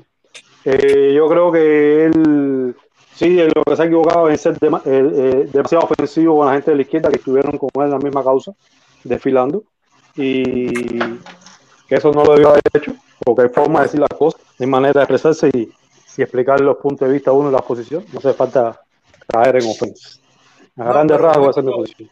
No, no, mira, eh, yo oh, ahí voy a, voy, a, voy, a, voy a volver a echar la lanza por el protestón. Yo creo que el protestón se sintió traicionado, vilmente traicionado, porque él, eh, nosotros habíamos marchado con los comunistas, eh, poniéndonos el cartel de comunistas, para que ellos después nos dieran la espalda. Y para mí eso fue una traición, y lo digo aquí, una traición, porque en, una, en, un, en un lugar anticomunista como Miami, marchar como, con, con comunistas, con personas que se reconocen comunistas, es algo loable, es, algo, es un mérito, vaya, porque sabes que estás ma- marchando con el leproso de esa sociedad, estás marchando con, con el que todo el mundo le quiere dar. Y le protestó, y tú también, eh, eh, tú también asumiste eso. El, tú asumiste la condición de que te tacharan de comunista por marchar con los comunistas. ¿Hay algo malo en ser comunista? Lo he dicho, para mí no hay nada malo en ser comunista. No hay nada malo en ser Pero- comunista, no hay nada malo. el- para mí lo- yo estoy los con los leprosos. con los leprosos de esa sociedad, porque es una sociedad anticomunista. Pero la gente tiene que Felipe, entender cualquier persona, cualquier persona que pidiera contra el bloqueo cualquier cosa beneficiosa para el pueblo, ya era comunista ya. Entonces, ¿de qué tú estás hablando, Felipe? No, no, ¿de qué, de qué yo te estoy hablando? De que él marchó con los leprosos de esa sociedad. Y los leprosos lo Cualquiera que traicionaron pidiera algo positivo para el pueblo. y que lo marcaran como un leproso cuando tú mismo lo reconoces que no lo es. No, pero, pero yo no, yo no, yo no, discúlpame, tiene Felipe, dislexia y no es culpable. Y es que estoy de comunista, eso ustedes lo saben. pero, pero discúlpame ahí, Felipe, que, y buenas noches. Lo que dice el señor que está a tu derecha, ¿no? Eh, yo estoy, yo estoy frontalmente en contra del bloqueo. Charlie, dame una sola, una sola cosa y después voy a hablar rápido, por Adelante, cinco segundos. adelante, adelante. Dame decir una cosa ahí, cinco segundos, Charlie, después yo- yo- Dale, dale, dale, sigues. dale. ¿Me oye? Sí, dale. ¿Me oye? Sí, sí, te escucha, se te escucha, Roberto. Ah, eh, ¿Ustedes me oyen bien, Felipe? Sí, sí, sí. Oye, mira, yo pienso, yo estoy aquí en Miami, yo voy a las caravanas, yo me, re- me relaciono con el protestón y con el, el otro grupo de, de Coco. Yo quiero decir, desde mi punto de vista, hasta, hasta- de lo que yo sé, hasta donde yo sé, yo no creo que haya habido, no ha habido traición de parte de nadie. Mi criterio es esencialmente, ha habido malos entendidos, ha habido posiciones diferentes, cada cual de- desde el punto de vista de su posición ideológica ha tratado de llevar esa lucha por el camino que entiende y eso ha provocado las diferencias y la división. Pero yo no creo que haya habido o sea, malas intenciones, ni ha habido eh, de, de parte de nadie ha habido traición. Hubieron desacuerdos por maneras diferentes de ver las cosas, por las circunstancias de la situación que están pasando en, en Cuba, Estados Unidos, y nada, y la vida quiso, y a lo mejor en, alguna medida está es mejor, que cada cual ha su rumbo. yo- Pero Ya ya te digo, pasarle la mano. Yo creo, yo creo que debieron haber no, hecho no, la yo le paso la mano, mi hermano. Espera, déjame, déjame ponerte la cara para que tú me una hora ahí pasando, pasándole la mano. Y aparte, ya, ya ahora ya directas tú de Felipe hablando el pasamano también de cierta de forma protestón. ¿Es eso? ¿Ya no hay lo- tema, eh? que- Lo que el protestón inició en Miami. Ahora todo el mundo lo quiere pasarle la mano para devolverle los suscriptores, ¿es eso? No, bro, mira, escucha, mira, mírame en mi cara, mira, mira, mira, mi nombre, que yo no, yo no entro con, con, con fotico. No, yo digo, con- yo digo con- lo que yo entiendo. Con, Y critico lo que esté mal hecho de parte del gobierno cubano, el gobierno americano. a la de directa de protestón y ahí lo defiende. y he marchado, y he marchado, no, no, y he marchado, y he marchado aquí en caravana en Miami, lo mismo con el protestón y con la gente de centro que, que izquierda que comunista. Conmigo no hay historia. Yo sí doy la cara Contigo y no digo lo que pienso. Yo no le, yo no le, Contigo vengo- no hay yo no le tiro Ok. la toalla a nadie. Yo digo lo que pienso. Ya. ¿Ok? Ya. Yo sí no respondo a ningún tipo de, De, de argumentación de, de ambigüedad. nadie, ni le No, no, justifico agenda política a nadie. ¿sabes? Déjame hacerte una pregunta. No, Yo digo lo que pienso. O sea, a, a mí me pareció que si realmente querían separarse y lo querían hacer de una forma noble, noble, que no se viera que, que estaban dinamitándole la caravana al protestón, debieron haberlo hecho otro día. Debieron haberlo hecho otro día, no hacerlo el mismo día del protestón, hacer el, el- el sábado antes o el. Pero ¿quién fue el que salió diciendo están mes"? matando al pueblo? Esto sí que no se puede Pero- permitir. Y toda la lloradera esa, mi hermano. ¿Quién fue el que Felipe, salió Felipe. diciendo todas esas cosas? Felipe. Serio, pero Felipe, qué bola, esto es amnesia a todo el mundo. ¿Cómo es esto? Fe- eh, permi- permiso un momentico y, y le voy a le voy a contestar a- al señor que está Pero precisamente lo hicieron en horarios diferentes. Mira, que ya es la costumbre de hacerlo el último domingo de cada mes. Y cambiar eso es muy difícil. Pero precisamente lo hicieron en horarios diferentes para que, quis- que quisiera, como sucedió, hubo gente que fue a la primera y a la segunda caravana, porque perfectamente da el tiempo y por la distancia. ¿Me entiendes? El que quiso ir y tuvo la posibilidad fue a las dos caravanas. ¿Me entiendes? No hay contradicción con eso. Malo es que sea el mismo día a la misma hora. Y en lugares que estén así millas uno de otro. Porque entonces sí, el Entonces, que, ¿cuál es el a- dolor? a, Entonces, a- ¿cuál es a el ambos- dolor? a ambas caravanas. ¿Cuál es la no se necesidad quiere- de salir no- llorando, no, no- no diciendo, permite "Ahora sí, verse el envuelto en el conflicto y de la diferencia y esa"? pone su intención de luchar por la caravana por encima de y eso. ponerle puntos Lo hace rojos sin a la problema. gente para que le partan para arriba. ¿Cuál es la intención entonces? A ver, porque aquí nadie está protegiendo el protestón, ¿no?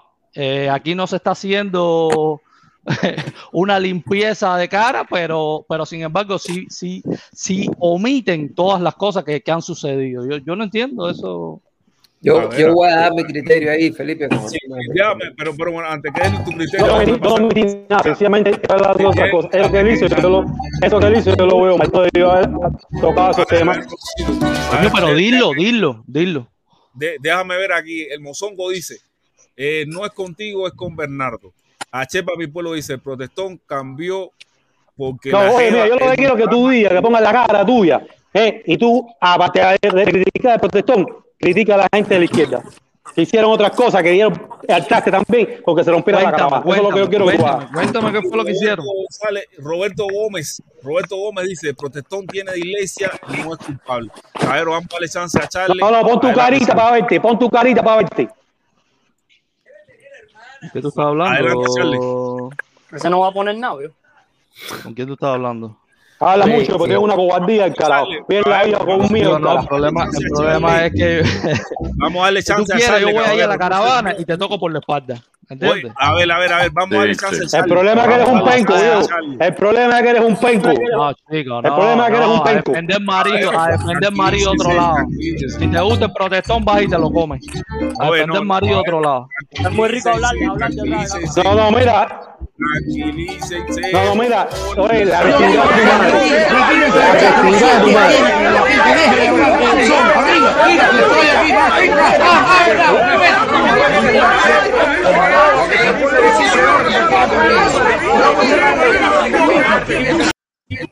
Vamos a darle chance a Charlie, por favor. Vamos a darle chance a Charlie que, que ha esperado ahí. esperando para hablar.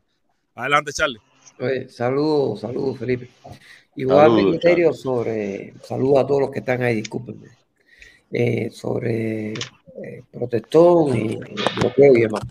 A ver, eh, el protestón yo, yo lo vengo siguiendo, ¿no? Desde que estoy en esta historia de las redes, ¿no? Yo, yo lo sigo, porque evidentemente alguien que se ha convertido, que es mediático, tiene una manera muy sui generis de, expresarse. Eh, no es muy, no es muy elocuente en cuanto a, a- eh, la manera de expresar no es muy sofisticado, pero al final es, es- es una idea, ¿no? Y evidentemente eh, él está en contra del bloqueo, pero hay un problema eh, eh, cuando hay una asociación con Carlos Lazo y. Y este es el problema que yo veo con Carlos Lazo. A ver, primeramente decir que yo estoy en contra del bloqueo o del embargo. Y yo no soy comunista. Yo soy lo más alejado que tú puedas ver de un Yo no soy comunista, pero- pero entiendo que, que- que estoy en contra del bloqueo y en contra del embargo, por lo que significa que aquí todo el mundo sabe lo que significa. Entonces, ahora, el problema que yo tengo, que yo tenía con las caravanas, específicamente con Carlos Lazo, No sé exactamente por qué hacen eso. porque yo, yo era un crítico, siempre he sido un crítico de ese movimiento de, de la bicicleta y de Puentes de Amor y demás, es que solamente analizaban y denunciaban una parte del fenómeno que eh, estaba aconteciendo y que afectaba a la población cubana, a la sociedad cubana. Y nada más se centraban en eh, la caravana, en, eh, discúlpeme, el bloqueo.